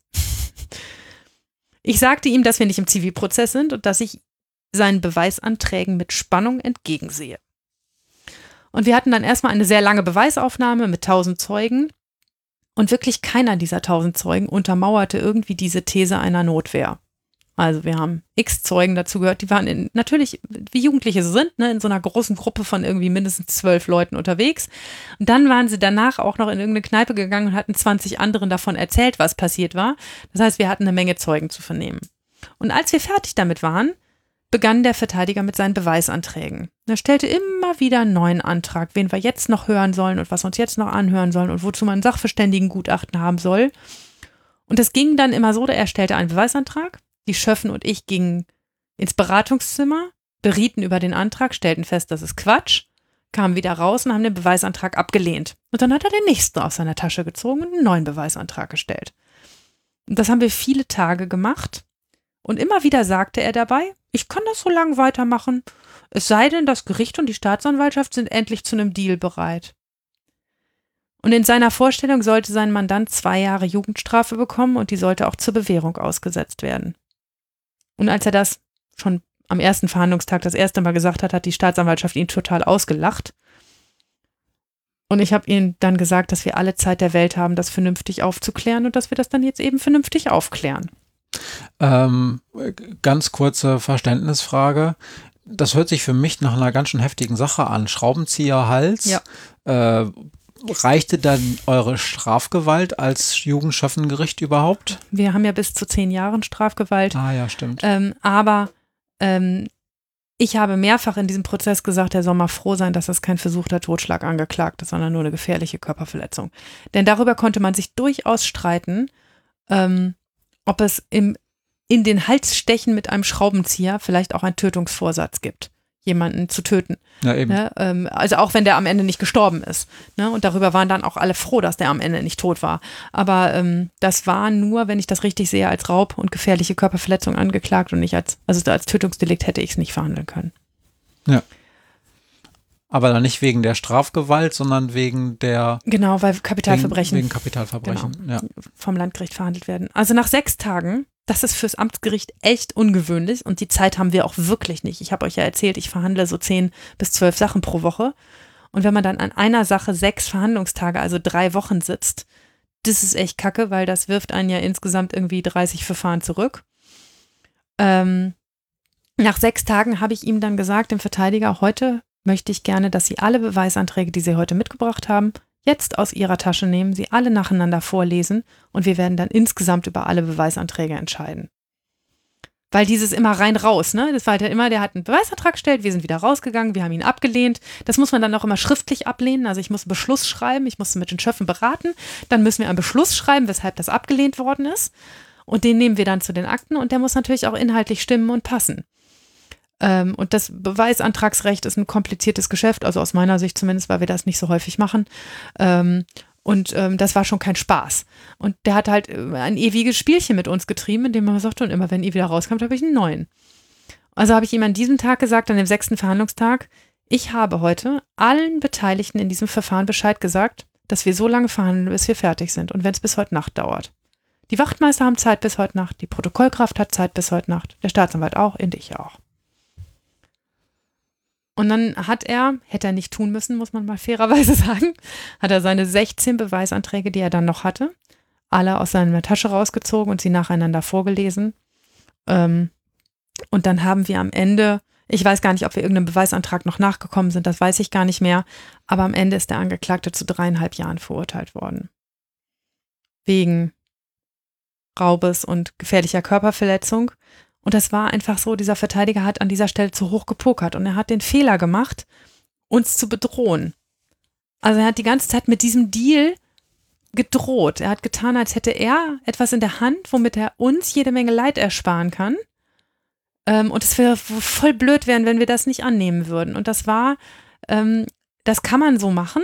Das kann auch Erfolg haben, aber man darf es halt nicht überreißen. Und deshalb ist dieses Dealgeschäft ein ganz filigranes Geschäft, ähm, mit dem man eben nicht in die Situation rutschen darf, ähm, dass das Ganze aussieht wie eine Erpressung. Denn dann, hoffentlich, stellen sich eigentlich alle bei allen Beteiligten die Nackenhaare auf und sie denken, pass auch mal auf, erpressen lassen wir uns nicht. Es gibt gute Gründe, Verfahren abzukürzen und Dinge äh, schlanker zur Hand haben. Aber nur weil du willst, dass wir am Ende eine Strafe finden, die nicht angemessen ist für das, was dein Mandant getan hat, Nein, so weit geht's nicht. Ja, es ist aber tatsächlich interessant. Also ich kann mir, ich kann mir dich schon so richtig vorstellen, wie du dann reagierst und dann so sich alle, alle Stacheln aufstellen. Ähm, es ist natürlich trotzdem die Frage, ja, was ist denn, äh, wie sehen denn die Ressourcen aus? Also du hast, äh, das weiß ich, kann ich hier auch öffentlich sagen, durch gute Arbeitsorganisation ein äh, aufgeräumtes Dezernat. Ja. Da, da, das bedeutet auch, man hat sich da Freiraum freigeschaufelt für Arschkrampen, die Dinge versuchen, indem man dann auch mal vier, sechs Verhandlungstage diesen Menschen dann widmet. Also immer, es, wenn ein Verteidiger mir zuzwinkert und von der überlasteten Justiz spricht und davon, dass er gerne mit seinem Deal zu einer Entlastung der so wahnsinnig überlasteten Justiz beitragen möchte, gerade letzte Woche wieder vorgekommen, dann strahle ich, klappe meinen Terminkalender auf und sage, nö, nö, ich habe alle Zeit der Welt. Wollen wir die nächsten drei Verhandlungstage absprechen? Ja, ist das. Ob ich diese Zeit habe oder nicht. Ich habe sie nämlich meistens nicht. Aber du nimmst sie dir dann einfach. Ich nehm, den nehme ich mir. Das ist ehrlich gesagt der Job. Also, das ist, das ist ja auch das, worüber wir jetzt hier so kreisen. Ne, der Strafprozess, dem Strafprozess als eine, ein Verhandeln im Sinne von Han darüber Han Handel treiben, was am Ende bei rumkommt, dem ist das eigentlich fremd. Es ist ein förmlicher Prozess. Es geht um Schuld und Schuldausgleich. Um Jugendprozess geht es um Erziehung. Es geht doch nicht darum, wer hier am besten wie verhandelt hat.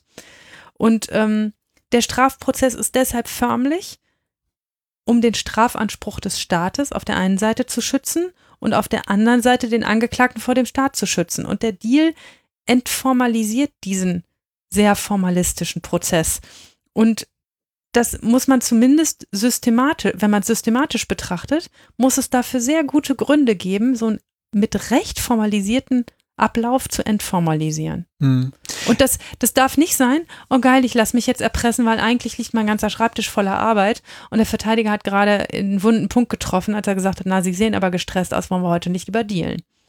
Das ist, das ist ein interessantes Stichwort, weil ich kann mich erinnern, da hast du noch Jura studiert, da war's, war noch weit davon entfernt, dass du irgendwie Jugendrichterin warst. Da hast du mal eine Seminararbeit ja, geschrieben. Die Entformalisierung des Strafrechts. Nee, ich glaube, sie hieß die Entdifferenzierung des Strafrechts oder des Rechts. Genau, da ging es um den Täter-Opfer-Ausgleich ja. und die Entdifferenzierung des Rechts. Und der Professor war, das war ein redlicher Mann und der hat halt, um das jetzt mal ganz kurz zusammenzufassen, in allen gesellschaftlichen Bereichen wird unsere Gesellschaft komplizierter. Und zwar deshalb, weil wir ähm, auch immer besser werden und Dinge auch viel tiefer durchdringen und dann sehen wir auch mal, dass es klein, dass es größere und kleinere Spezialprobleme gibt. Wir werden also eine Gesellschaft aus Spezialisten. Auch die Juristen, der Gesetzgeber werden immer besser da drin, auch Spezialfälle abzudecken. Und dadurch wird natürlich das ganze Verfahren, sowohl das Gesetzgebungsverfahren, also ein Gesetz hat dann häufig sehr, sehr viele Unterparagraphen, als auch wie durch mit diesem Gesetz um, umgegangen wird, das wird natürlich sehr kompliziert, weil Gesellschaft ist kompliziert und unser Recht versucht, dem immer besser gerecht zu werden. Mhm. So. Und Juristen müssen sich deshalb, wenn man dieser Logik folgt, auch eigentlich für diese Besonderheiten auch immer mehr mehr, mehr Zeit nehmen, weil wir das ja nicht aus Spaß machen, dann so viele Unterparagraphen und so weiter. So, und jetzt kommen bestimmte Bestrebungen aus Amerika zum Beispiel, die sagen, oh, wir haben eine super Idee, wir legen das Gesetzbuch beiseite und verhandeln und machen einfach daraus, daraus einen Marktplatz. Also sagen einfach, hier, was ist denn los? So äh, können wir uns auf irgendwas einigen, dann sparen wir uns alle eine Menge Arbeit. Und das ist ja das Gegenteil von dem, was Rechtsprechung und Rechtswirklichkeit seit Jahrhunderten versuchen vernünftig abzubilden. Und darum kann ich das gut verstehen, dass Leute das richtig scheiße finden, dass es sowas wie ein Deal überhaupt gibt, oder? Ja, ja natürlich. Also ähm, deshalb, äh, Deutschland geht da so ein, so schalen Mittelweg, hat festgestellt, okay, 20 Jahre lang wurde hier gedealt, wie blöd. Jetzt müssen wir das Ganze mal, weil der Gesetzgeber uns das gesagt hat, in eine Form gießen, machen diesen 257c ist es, glaube ich, ähm, diesen Paragraphen. Und dann gibt es auch eine Menge Rechtsprechung dazu, wie dieser Paragraph zu verstehen ist und was man denn faktisch alles dann tun muss in einem Prozess, dass man nämlich jeden jede Verfahrensabsprache mit dem Verteidiger und der Staatsanwaltschaft in der Akte dokumentieren muss. Immer wenn ich telefoniere, in die Akte schreiben muss, habe heute mit Verteidiger X telefoniert, wir haben besprochen, dass keine Zeugen notwendig sind, über eine konkrete äh, Strafrahmenzusage äh, ist nicht gesprochen worden, aber wir, er hat hier angekündigt, dass wahrscheinlich ein Geständnis geben wird oder sowas. Also ich habe ganz hohe Dokumentationspflichten, auch ganz hohe Informationspflichten. Ich darf zum Beispiel, wenn wir einen solchen Deal gemacht haben, dem ähm, dem ähm, Angeklagten am Ende kein Rechtsmittelverzicht aus der Elle leiern. Also wenn wir gedealt haben und am Ende gucken sich alle an und sagen, so kann man denn jetzt ähm, äh, können wir das jetzt für rechtskräftig erklären, ja. ähm, dann muss ich darüber belehren, dass das besonderen Voraussetzungen unterliegt, ähm, weil wir einen Deal abgeschlossen haben. Und das ist das allerletzte bisschen Förmlichkeit, was sozusagen der deutsche Gesetzgeber und auch die Rechtsprechung versucht, in diese nicht besonders förmliche Situation hineinzuquetschen. Und das Problem ist, das funktioniert einfach auch nicht besonders gut. Ähm, es gibt gerade eine neue Studie, von der wolltest du bestimmt auch noch erzählen, ähm, zur Praxis des Deals. Und wenn ich das richtig zwischengescannt habe, fällt die verheerend aus, weil sie sagt, im Prinzip halten sich die Richter nicht dran. Ja, also ähm, so stimmt es nicht. Also es gab, ähm, weil nachdem der Gesetzgeber das äh, in den 2000er Jahren das erste Mal angefasst hat, da gab es im Prinzip zwei große Studien. Das erste war, als es dann, glaube ich, 2009 dieses Gesetz gab, da hatte das Bundesverfassungsgericht selber, weil das schon sah, oh, da müssen wir jetzt halt nochmal neu drüber entscheiden. Vorher gab es, wie gesagt, das Ganze in informeller Rechtsprechungsform schon. Jetzt gab es das Gesetz, also haben sie damals selber äh, kurz nach diesem Gesetz äh, eine Studie beauftragt, weil sie wissen wollten, wie das denn in der Rechtspraxis so läuft.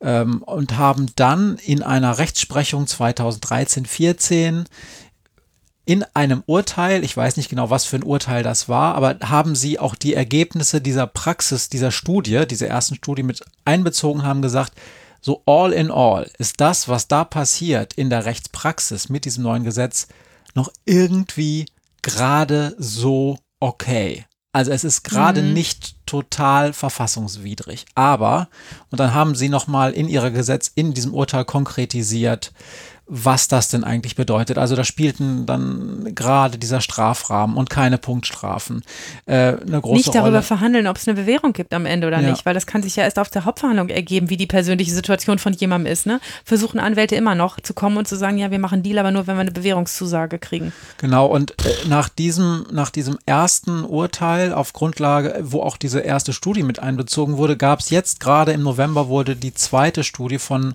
äh, teilweise dem gleichen Forschungs Forschungsteam, zumindest war einer der Professoren, die da beteiligt waren, auch, äh, auch schon an der ersten Studie beteiligt, gab es jetzt im November gerade wieder eine Studie und die hat sich in einem sehr aufwendigen Verfahren, also mehrmethodischen Verfahren, ähm, mit allen Beteiligten darüber unterhalten, wie es denn so in der Praxis läuft. Und du hast schon recht, äh, teilweise war das Ergebnis relativ besorgniserregend. Sportlich, ne? So könnte man es so umschreiben.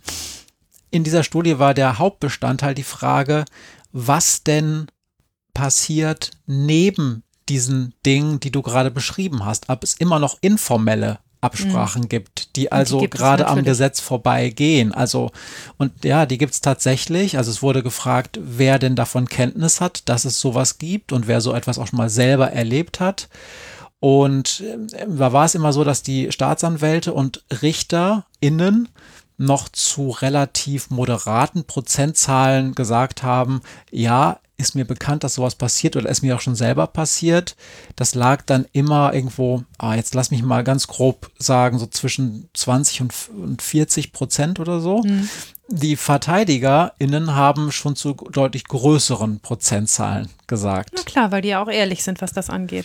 Ja, das wurde auch gesagt, es sei wohl auch ein Teil sozialer Erwünschtheit. Also ein Richter, eine Richterin möchte natürlich von sich, weiß natürlich, was erwartet wird von ihm oder ihr und möchte sich ja auch selber nicht eingestehen, ich mache Dinge, die am Gesetz vorbeigehen. Und das ist ein so schmales Brett. Jeder Richter, der das macht, ähm, macht das ja bestimmt, oder das ist meine meine Hypothese dazu, weil er sagt, okay, das dient dem Verfahren und dient dem Ablauf, wenn ich jetzt mit dem Verteidiger oder mit irgendwem anders darüber rede, wie wir dieses Ding möglichst schnell beerdigen. Mache ich auch, ich selber jetzt.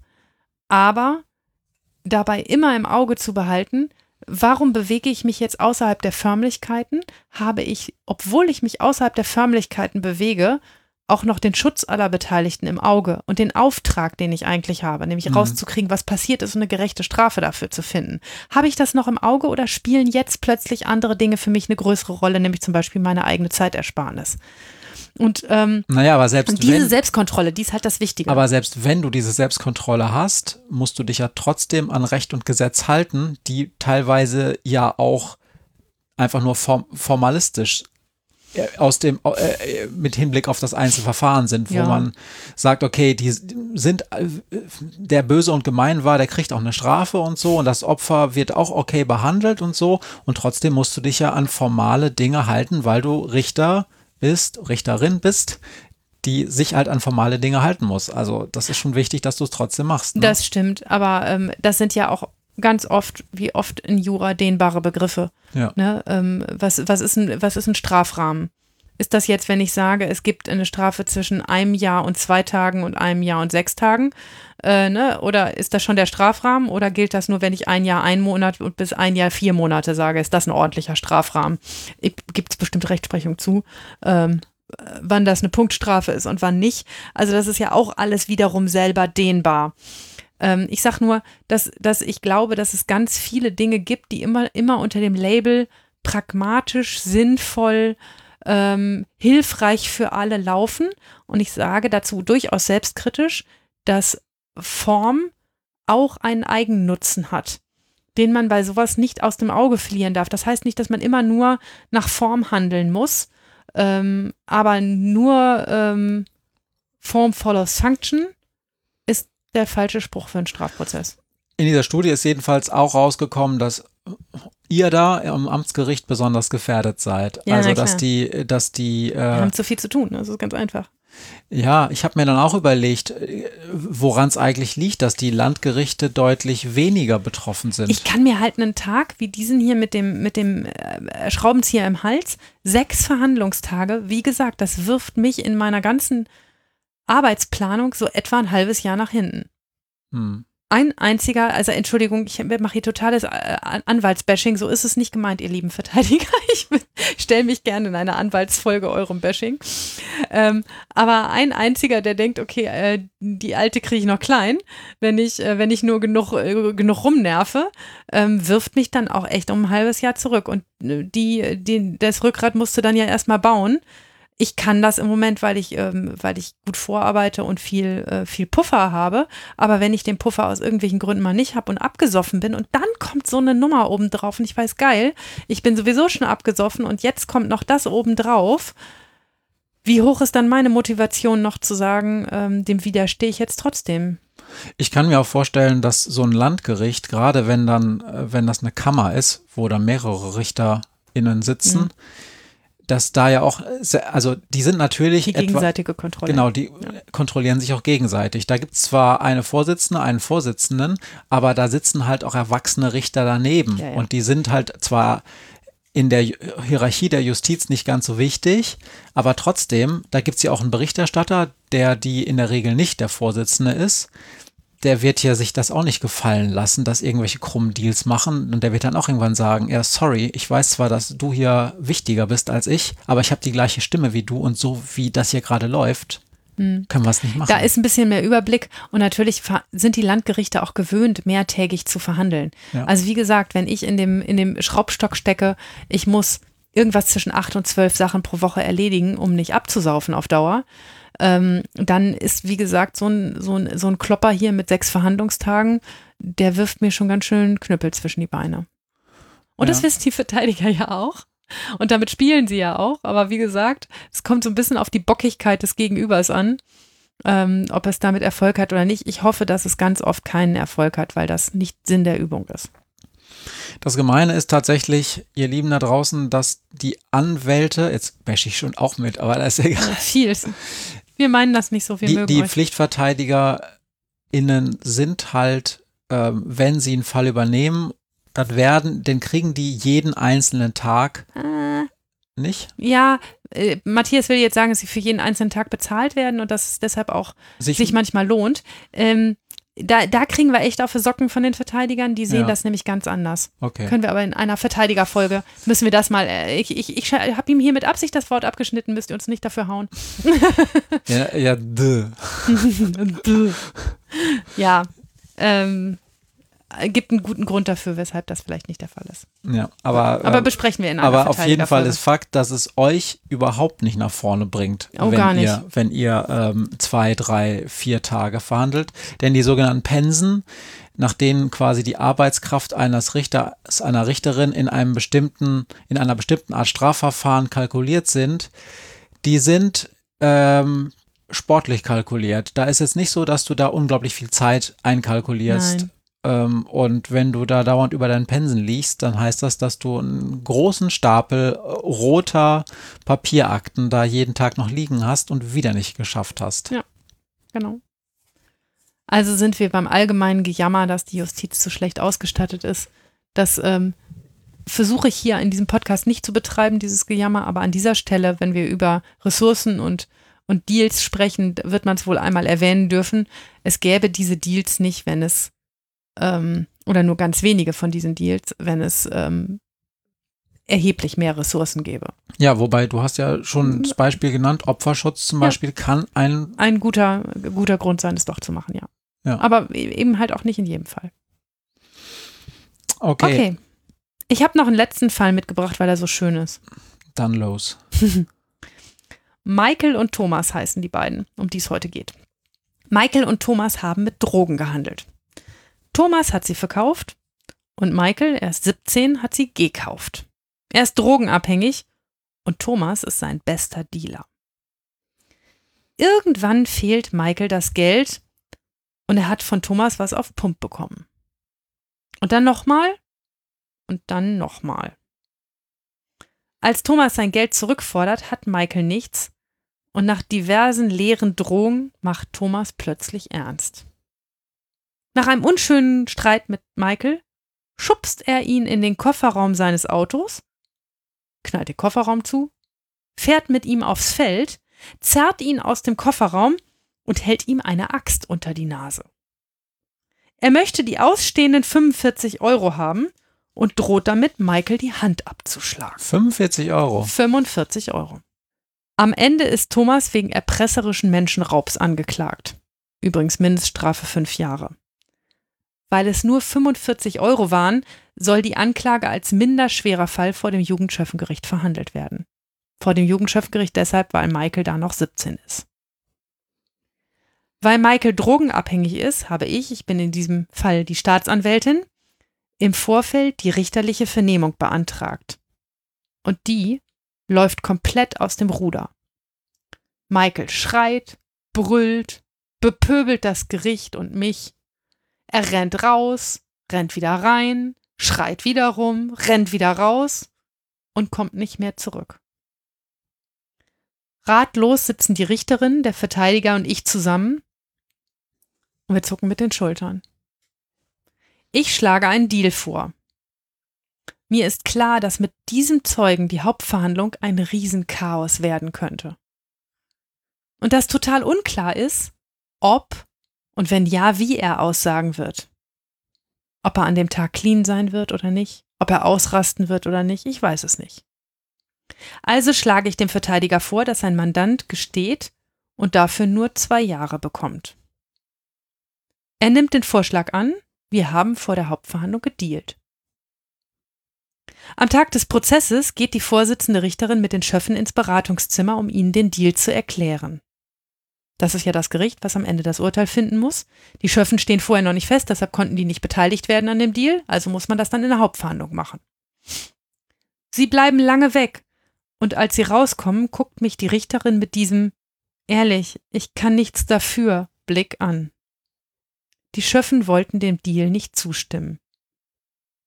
Wir Juristen sehen die Taube auf dem Dach und den Spatz in der Hand und wollen den Spatz. Und die Schöffen haben gesagt, wenn einer jemanden im Kofferraum aufs Feld fährt und ihm eine Axt vor die Nase hält, reichen zwei Jahre nicht. Egal, ob man das am Ende beweisen kann oder nicht. Wir mussten den Prozess dann vertagen, weil Michael ja nicht als Zeuge geladen war. Zum neuen Prozesstag kommt Michael dann. Clean, frisch geföhnt und in absoluter Topform. Er hat mit dem ausgeflippten Jungen von vor ein paar Monaten wirklich gar nichts mehr zu tun und so macht er eine richtig gute, aufgeräumte und nachvollziehbare Aussage. Am Ende verurteilt das Gericht den Angeklagten zu vier Jahren. Hm.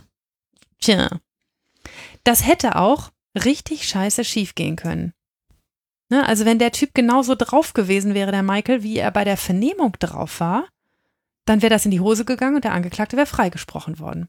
Und das war unser Taktikgedanke, dass wir gesagt haben, die Wahrscheinlichkeit, dass dieser Zeuge am Tag der Hauptverhandlung genauso ausflippt wie am Tag der Vernehmung, die ist so groß, dass wir lieber zwei Jahre mitnehmen, als das Risiko, dass jemand, der so etwas tut, am Ende freigesprochen wird.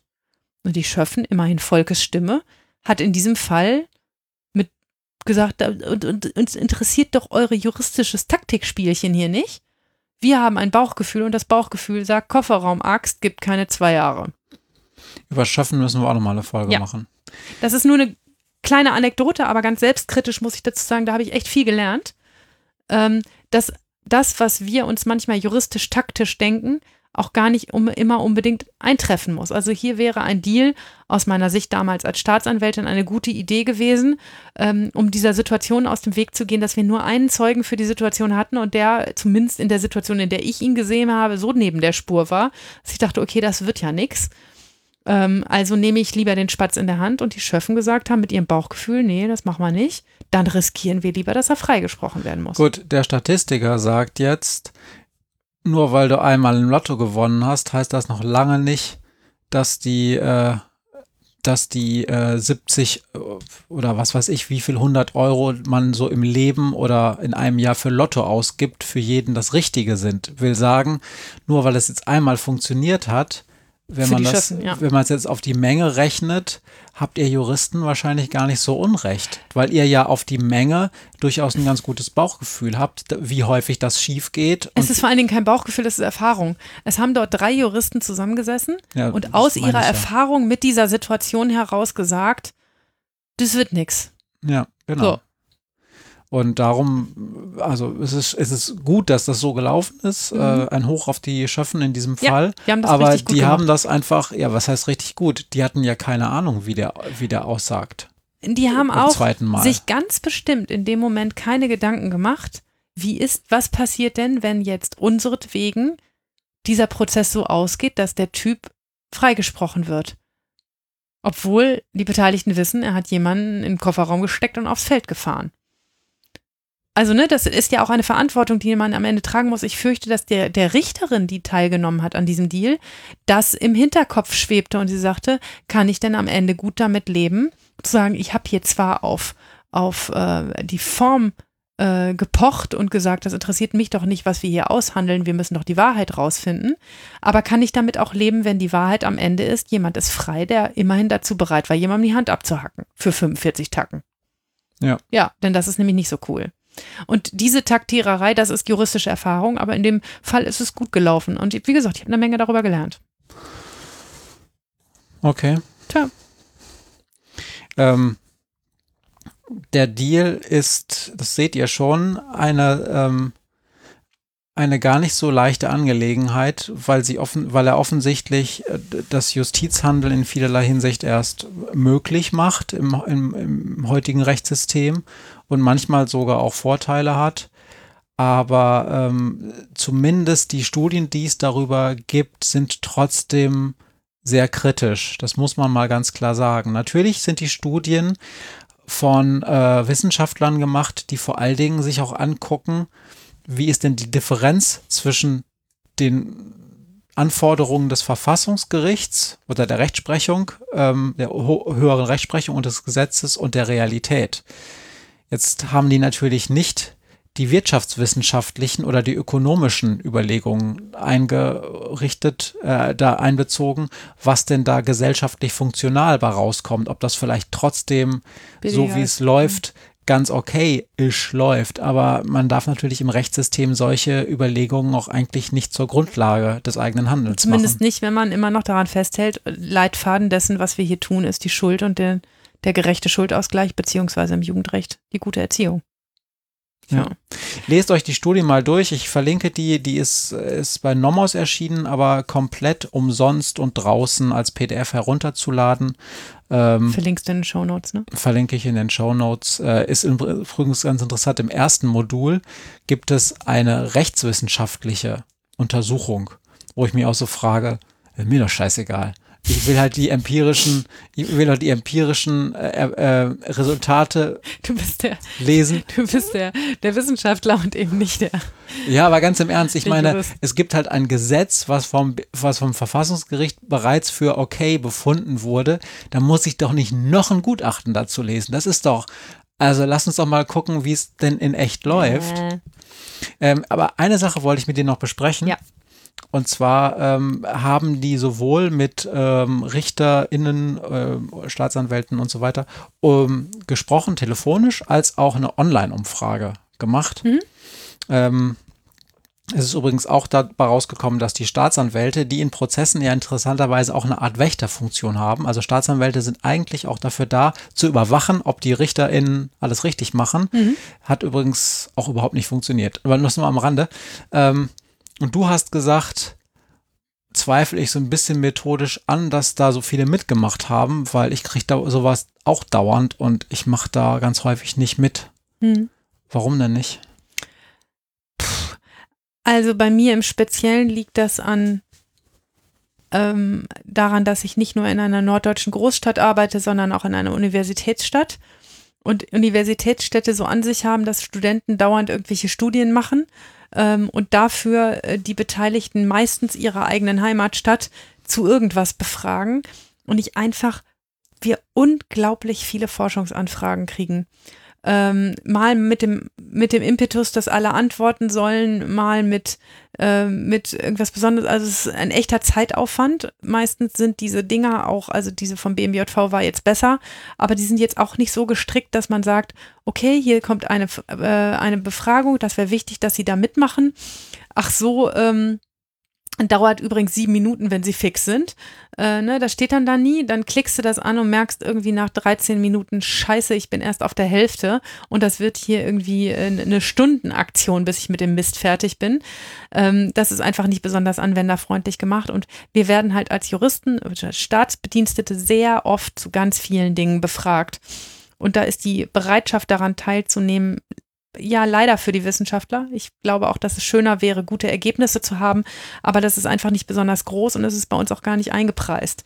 Wäre das irgendwie in unsere Arbeit eingepreist und würde irgendjemand sagen, hier pro Monat nehmt ihr an einer Befragung teil, ich glaube, es wäre gar nicht so schlecht, weil dann würden diese Befragungen auch mal vernünftige Beteiligungsquoten haben. Und das Zweite ist, ähm, gerade speziell bei dieser Studie, sollten wir Richter beantworten, ob wir uns richtig oder falsch verhalten.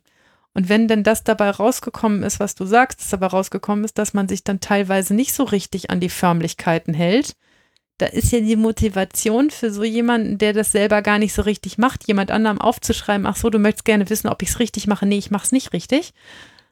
Die geht gegen null hm. daran mitzuwirken. Also ich verstehe das Forschungsdesign und ich verstehe auch, dass es schwer anders machbar ist, aber dass nicht so besonders viele Massen an Richtern jetzt Böcke hatten, daran teilzuhaben, kann ich schon nachvollziehen. Ja, weil man um sich ja, dann hinterher dafür verprügeln zu lassen, dass man das falsch macht. Ne? Weil man ja auch mal wieder sehen muss, es gibt ja nun auch Bereiche und auch vielleicht in einigen Bundesländern stärker als in anderen, wo die sich die RichterInnen manchmal auch wirklich ein bisschen allein gelassen fühlen, was so Ressourcen angeht und sich dann nachher auch noch verprügeln zu lassen dafür, dass sie dann möglicherweise auch noch ehrlich angeben, ey, ich schaffe das einfach nicht anders, mhm. ist auch ein bisschen. Ja. Aber ich, äh, also mir ist jetzt auch ad hoc nichts eingefallen, wie man es hätte schlauer stricken können. Aber ähm, also ich, äh, ich habe bei den, ich habe eine Zeit lang in der Verwaltung unseres Gerichts die Forschungsvorhaben betreut und es tat mir immer total leid, diesen ganzen Leuten zurückzuschreiben, äh, ja, habe ich an alle weitergeleitet, leider hat keiner geantwortet. Ähm, ne? Und das, das ist natürlich doof, weil es mir auch leid tut und weil ich glaube, dass viele Forschungsfragen wichtige Forschungsfragen sind. Ähm, und, äh, und wichtig ist, dass sie ordentlich beantwortet werden. Aber ähm, ja, dann, man muss auch ein bisschen die Psychologie dahinter im Auge behalten und wie gesagt, dass auch die Arbeitslast groß ist und dass, wenn ich da gerade dabei bin, sechs Verhandlungstage mit Verteidiger X rumzukämpfen, ich wenig Motivation verspüre, noch irgendwie durch irgendeinen Online-Fragebogen zu klicken. Vor allen Dingen, liebe Forscher da draußen, wenn die so scheiße gemacht sind. Also wenn die Masken wenigstens anwenderfreundlich sind und so sind, dass man so halbwegs denkt, okay, das ist wie eine Kundenbefragung eines großen Damenmodeunternehmens, äh, dann, also das liegt nicht nur daran, dass ich eine Frau bin, ähm, dann kann man sich da bequem durchklicken. Ähm, aber diese Teile, die sind ja auch immer noch so gemacht, dass man bei jeder neuen Seite immer sich immer wieder fragt, okay, um welches Thema geht's jetzt? Warum ist die Frage eine ganz andere? Warum habe ich plötzlich eine Zehner-Skala, obwohl ich vorher eine Sechser-Skala hatte? Also das gibt es immer wieder, dass die so grauselig schlecht gemacht sind, ist jetzt bei dieser BMJV-Studie nicht. Aber wir haben ganz oft ganz grauselig schlecht gemachte Studien und ja. Ja. Hilft auch nicht. Ist so. Oh, jetzt haben wir heute auf vielen Leuten rumgehackt, das tut mhm. mir leid. Ja, naja, gut. Ist halt ein Klugscheißer-Podcast. Hast du noch eine Frage, Matthias? Ähm, Oder möchtest du noch irgendwas zum Deal besprechen? Nee, ich möchte, ich möchte nicht zum Deal besprechen, aber du musst mir erst deine Frage stellen. dass Weil ich du deine wieder überlegen musst? Ja, Du genau. bist super. Hm. Matthias, hast du dieses Jahr schon einen Frühlingsgruß bekommen? Ah, ich habe mich schon gewundert. Marie hat nämlich gesagt, äh, dass wir über ein bestimmtes Feedback äh, nicht beim Feedback reden sollen. Ja, also nicht nur ich, sondern du hast auch einen Frühlingsgruß bekommen. Wir haben nämlich ein, ähm, ein ganz tolles Feedback bekommen. Wir haben nämlich einen selbstgefalteten Kranich bekommen in einem ganz toll gestalteten Brief von einer Hörerin. Vielen Dank, Marie. Wir haben uns total gefreut. Ja, also auch einen, einen, einen so schönen Oldschool-Brief zu kriegen. Ähm, das macht ja heute keiner mehr. Und da hast du eine hübsche Handschrift. und ein, ja, das, ähm, ne, wir kriegen ja viele E-Mails und das ist auch äh, sehr hübsch und auch darüber freuen wir uns. Aber ähm, ein, ein Post ernsthaft zu bekommen, das fanden wir sehr schön. Hab vielen Dank. Ja, okay. Ich habe ähm, dieses Mal tatsächlich eine Frage, die das Thema betrifft der heutigen Sendung und nicht, nicht irgendwie so ein Ab. Bist aber schnell gewesen. Das Ja. war Chapeau. Ich wollte dich fragen, ob du jemals einen Deal im Nachhinein, als nichts mehr daran zu rütteln war, als er rechtskräftig war, so richtig bereut hast. Oh ja. Also wo du dann am Ende noch so gedacht hast, scheiße, das war wirklich die falsche Entscheidung. Oh ja. Ja, ein ganz blöder Fall. Ähm, da haben wir einen Deal gemacht. Das war im Erwachsenenprozess, das war nicht im Jugendprozess. Da habe ich tatsächlich, da kann ich, glaube ich, meine Deals an drei Fingern abzählen. Ähm, aber ähm, im Erwachsenenprozess, ähm, da gab es einen Deal, ähm, ganz normal abgesprochen vorher. Staatsanwaltschaft stimmt zu. Und zwar sowohl der Anklageverfasser als auch derjenige, der dann hinter in der Sitzung war. Und dann legt der Ge- Angeklagte ein Geständnis ab. Wir machen die Strafe, die wir vorher besprochen haben, natürlich, die wir im Rahmen besprochen haben. Es war alles genauso wie gewollt. Und dann legte die Staatsanwaltschaft dagegen Berufung ein. Und dann habe ich den Abteilungsleiter angerufen, der diese Berufung eingelegt hat und habe gesagt, das können Sie doch nicht machen. Wir haben einen Deal gemacht, wir haben genau Doch kann er, weil Rechtsmittelverzicht darf man ja, ja, ja, nicht gen ja, genau. Aber ähm, das ist vor allen Dingen etwas, was den, was den Angeklagten schützen soll und nicht die Staatsanwaltschaft. Also die Staatsanwaltschaft wird beteiligt, sagt ihre Meinung, sagt, das finde ich okay, dann machen wir das genauso und dann sagt die Staatsanwaltschaft, ah, finde ich jetzt doch nicht mehr okay. Und dann haben wir dem Angeklagten ein Geständnis aus der Elle geleiert. Und in einem weiteren Prozess vom Landgericht werde ich als Zeugin dazu vernommen, dass er bei mir ein Geständnis abgelegt hat. Das ist mal echt unfair. Das widerspricht dem fairen Prozess. Und das habe ich diesem Staatsanwalt am Telefon auch gesagt. Ich sage, ich verstehe überhaupt nicht, das ist doch kein fairer Prozess, wenn Sie einen Deal eingehen und sich dann hinterher daran nicht mehr halten wollen. Und das war so ein alter Abteilungsleiter, der sagte, ich kenne Sie nicht und ich weiß jetzt auch gar nicht, wer da in der Sitzung als Staatsanwalt war und ich finde es nicht richtig. Und deshalb habe ich das mal richtig, weil ich weiß ja gar nicht, ob Sie Ihre Arbeit richtig machen. Da war ich noch recht jung. Und dann habe ich gesagt, Sie sind dann herzlich eingeladen, jeden Dienstag und Donnerstag in meine Sitzung zu kommen und sich anzugucken, dass das richtig ist, was ich da mache und dass ich nicht spinne. Ähm, aber das, was Sie hier tun, das widerspricht dem Fair Trial Grundsatz. Das ist nicht in Ordnung. Na, auf der anderen Seite könnte man ja sagen, hier hat dann die Staatsanwaltschaft mal ihre Wächterfunktion ernst genommen. Ja, aber ja zu Lasten des Angeklagten. Das, das kann man echt nicht bringen. Haben Sie denn, haben Sie es denn, also äh, das ist ja auch falsch, was ich sage, es wäre nur dann richtig, wenn du einen Fehler gemacht hast. Nein, es war kein Fehler da. Es war alles ganz normal und richtig gelaufen. Also es ist nicht so, dass irgendjemand gesagt hat, dieser Deal ist scheiße gelaufen, sondern er fand einfach nur die Strafe relativ niedrig. Aber der Staatsanwalt hatte in der Sitzung zugestimmt und dann da, habe ich gesagt, dann kommen Sie selber und schicken nicht irgendwen, wenn Sie finden, dass Ihre Staatsanwälte, wenn Sie denen nicht vertrauen. Aber Sie können doch jetzt nicht nur an einem Prozess, an dem Sie nicht teilgenommen haben, ähm, den torpedieren. Und das ist, es ist ganz lustig ausgegangen, weil in dieser Sitzung mein Gerichtspräsident anwesend war, ähm, weil es um eine Stelle ging ähm, und zugehört hat. Und dann habe ich hinter die Präsidentenkarte gezogen und habe gesagt, naja, Sie können ja auch einfach meinen Präsidenten fragen, ob das so in Ordnung war. Denn der war nämlich anwesend und hat sich das Ganze angeguckt. Und ich sag mal so, der hat hinterher nicht gemeckert, dass das so nicht geht. Ähm, und dann war ein Moment still und habe ich gesagt, wissen Sie was, ich gehe einfach zum Präsidenten. Ich sage ihm, er soll Sie anrufen. Und dann hat der Doofmann doch tatsächlich seine Berufung zurückgenommen. Das fand ich auch noch, auch noch wirklich ähm, ohne Rückgrat. Und jetzt haben wir auch noch auf den Staatsanwalt rumgehabt. Und wir, haben, und wir haben gesehen, legt euch nicht mit Maria an. Die hat immer noch eine Karte im die Ärmel. kann auch gemein. Also ganz ehrlich, ich fand das, ich fand das für den Angeklagten, der tat mir so leid. Ich dachte, wie soll der denn in einem nächsten Prozess, der dann am Landgericht stattfindet, das Gefühl haben, dass das etwas Faires ist. Alle Beteiligten sind sich darüber einig, wie das ausgeht und was er dafür tun muss. Er erfüllt den Teil seines des Vertrages und am Ende sagt ein anderer Staatsanwalt, oh, ich war gar nicht dabei, finde ich nicht richtig. Und dann gibt es am Landgericht mehr Strafe dafür. Das wäre ja wirklich, also wie soll der denn an, an, an Gerechtigkeit glauben? Das geht nicht. Also man muss auch dazu sagen, das wird gar nicht so häufig passieren, weil der Deal, also so ein, so eine, so ein Amtsgerichtsbezirk, der ist ja, oder auch ein Land, also so ein Landgerichtsbezirk ist ja gar nicht so groß. Und so eine Staatsanwaltschaft bedient ja immer so einen ganzen Landgerichtsbezirk mit Staatsanwälten und Staatsanwältinnen natürlich.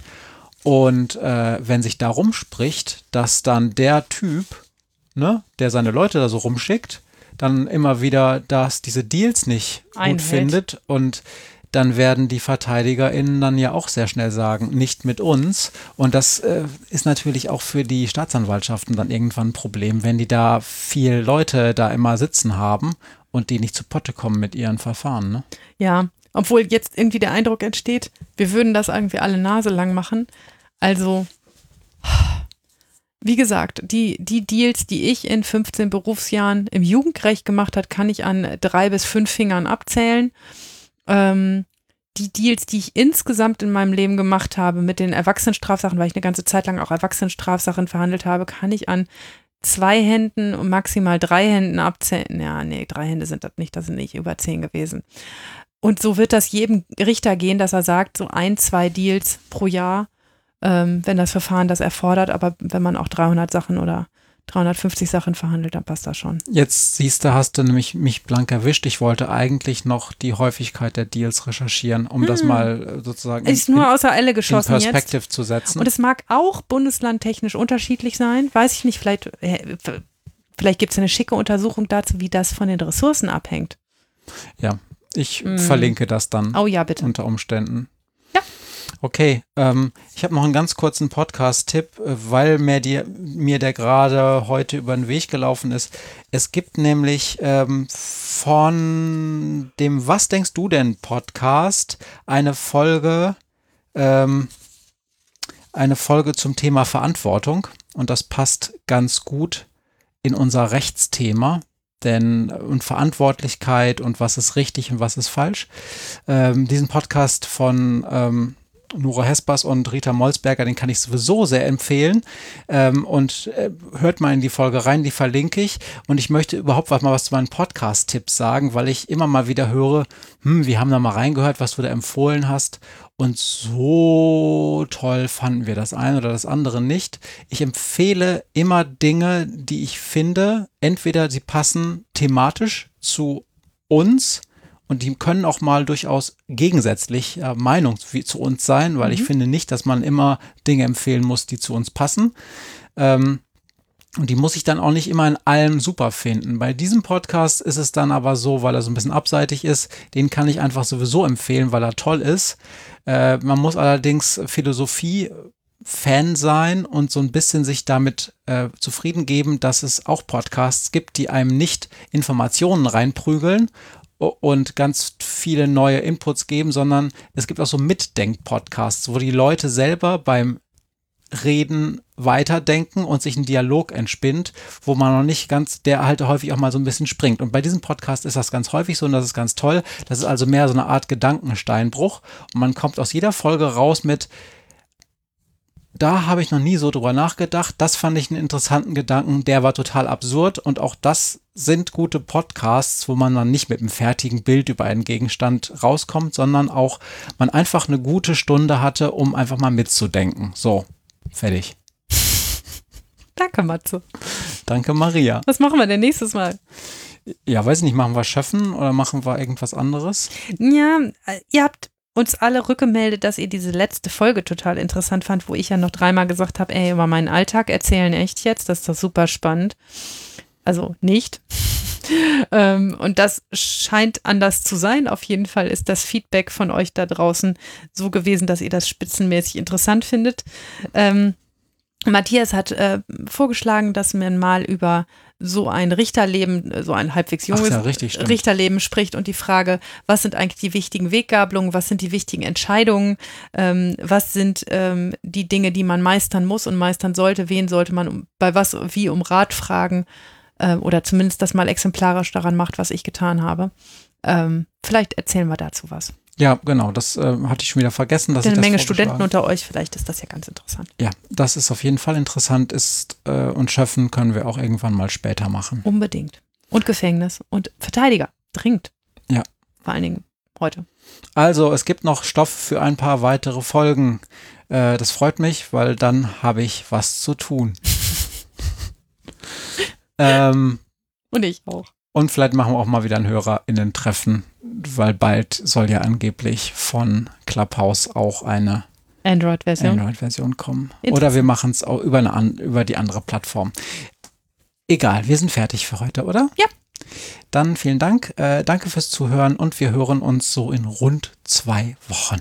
Tschüss. Tschüss. got to learn, but nobody's here to teach me. If they can't understand it, how can they reach me? I guess they can't, I guess they won't, I guess they front. That's why I know my life is out of luck, fool.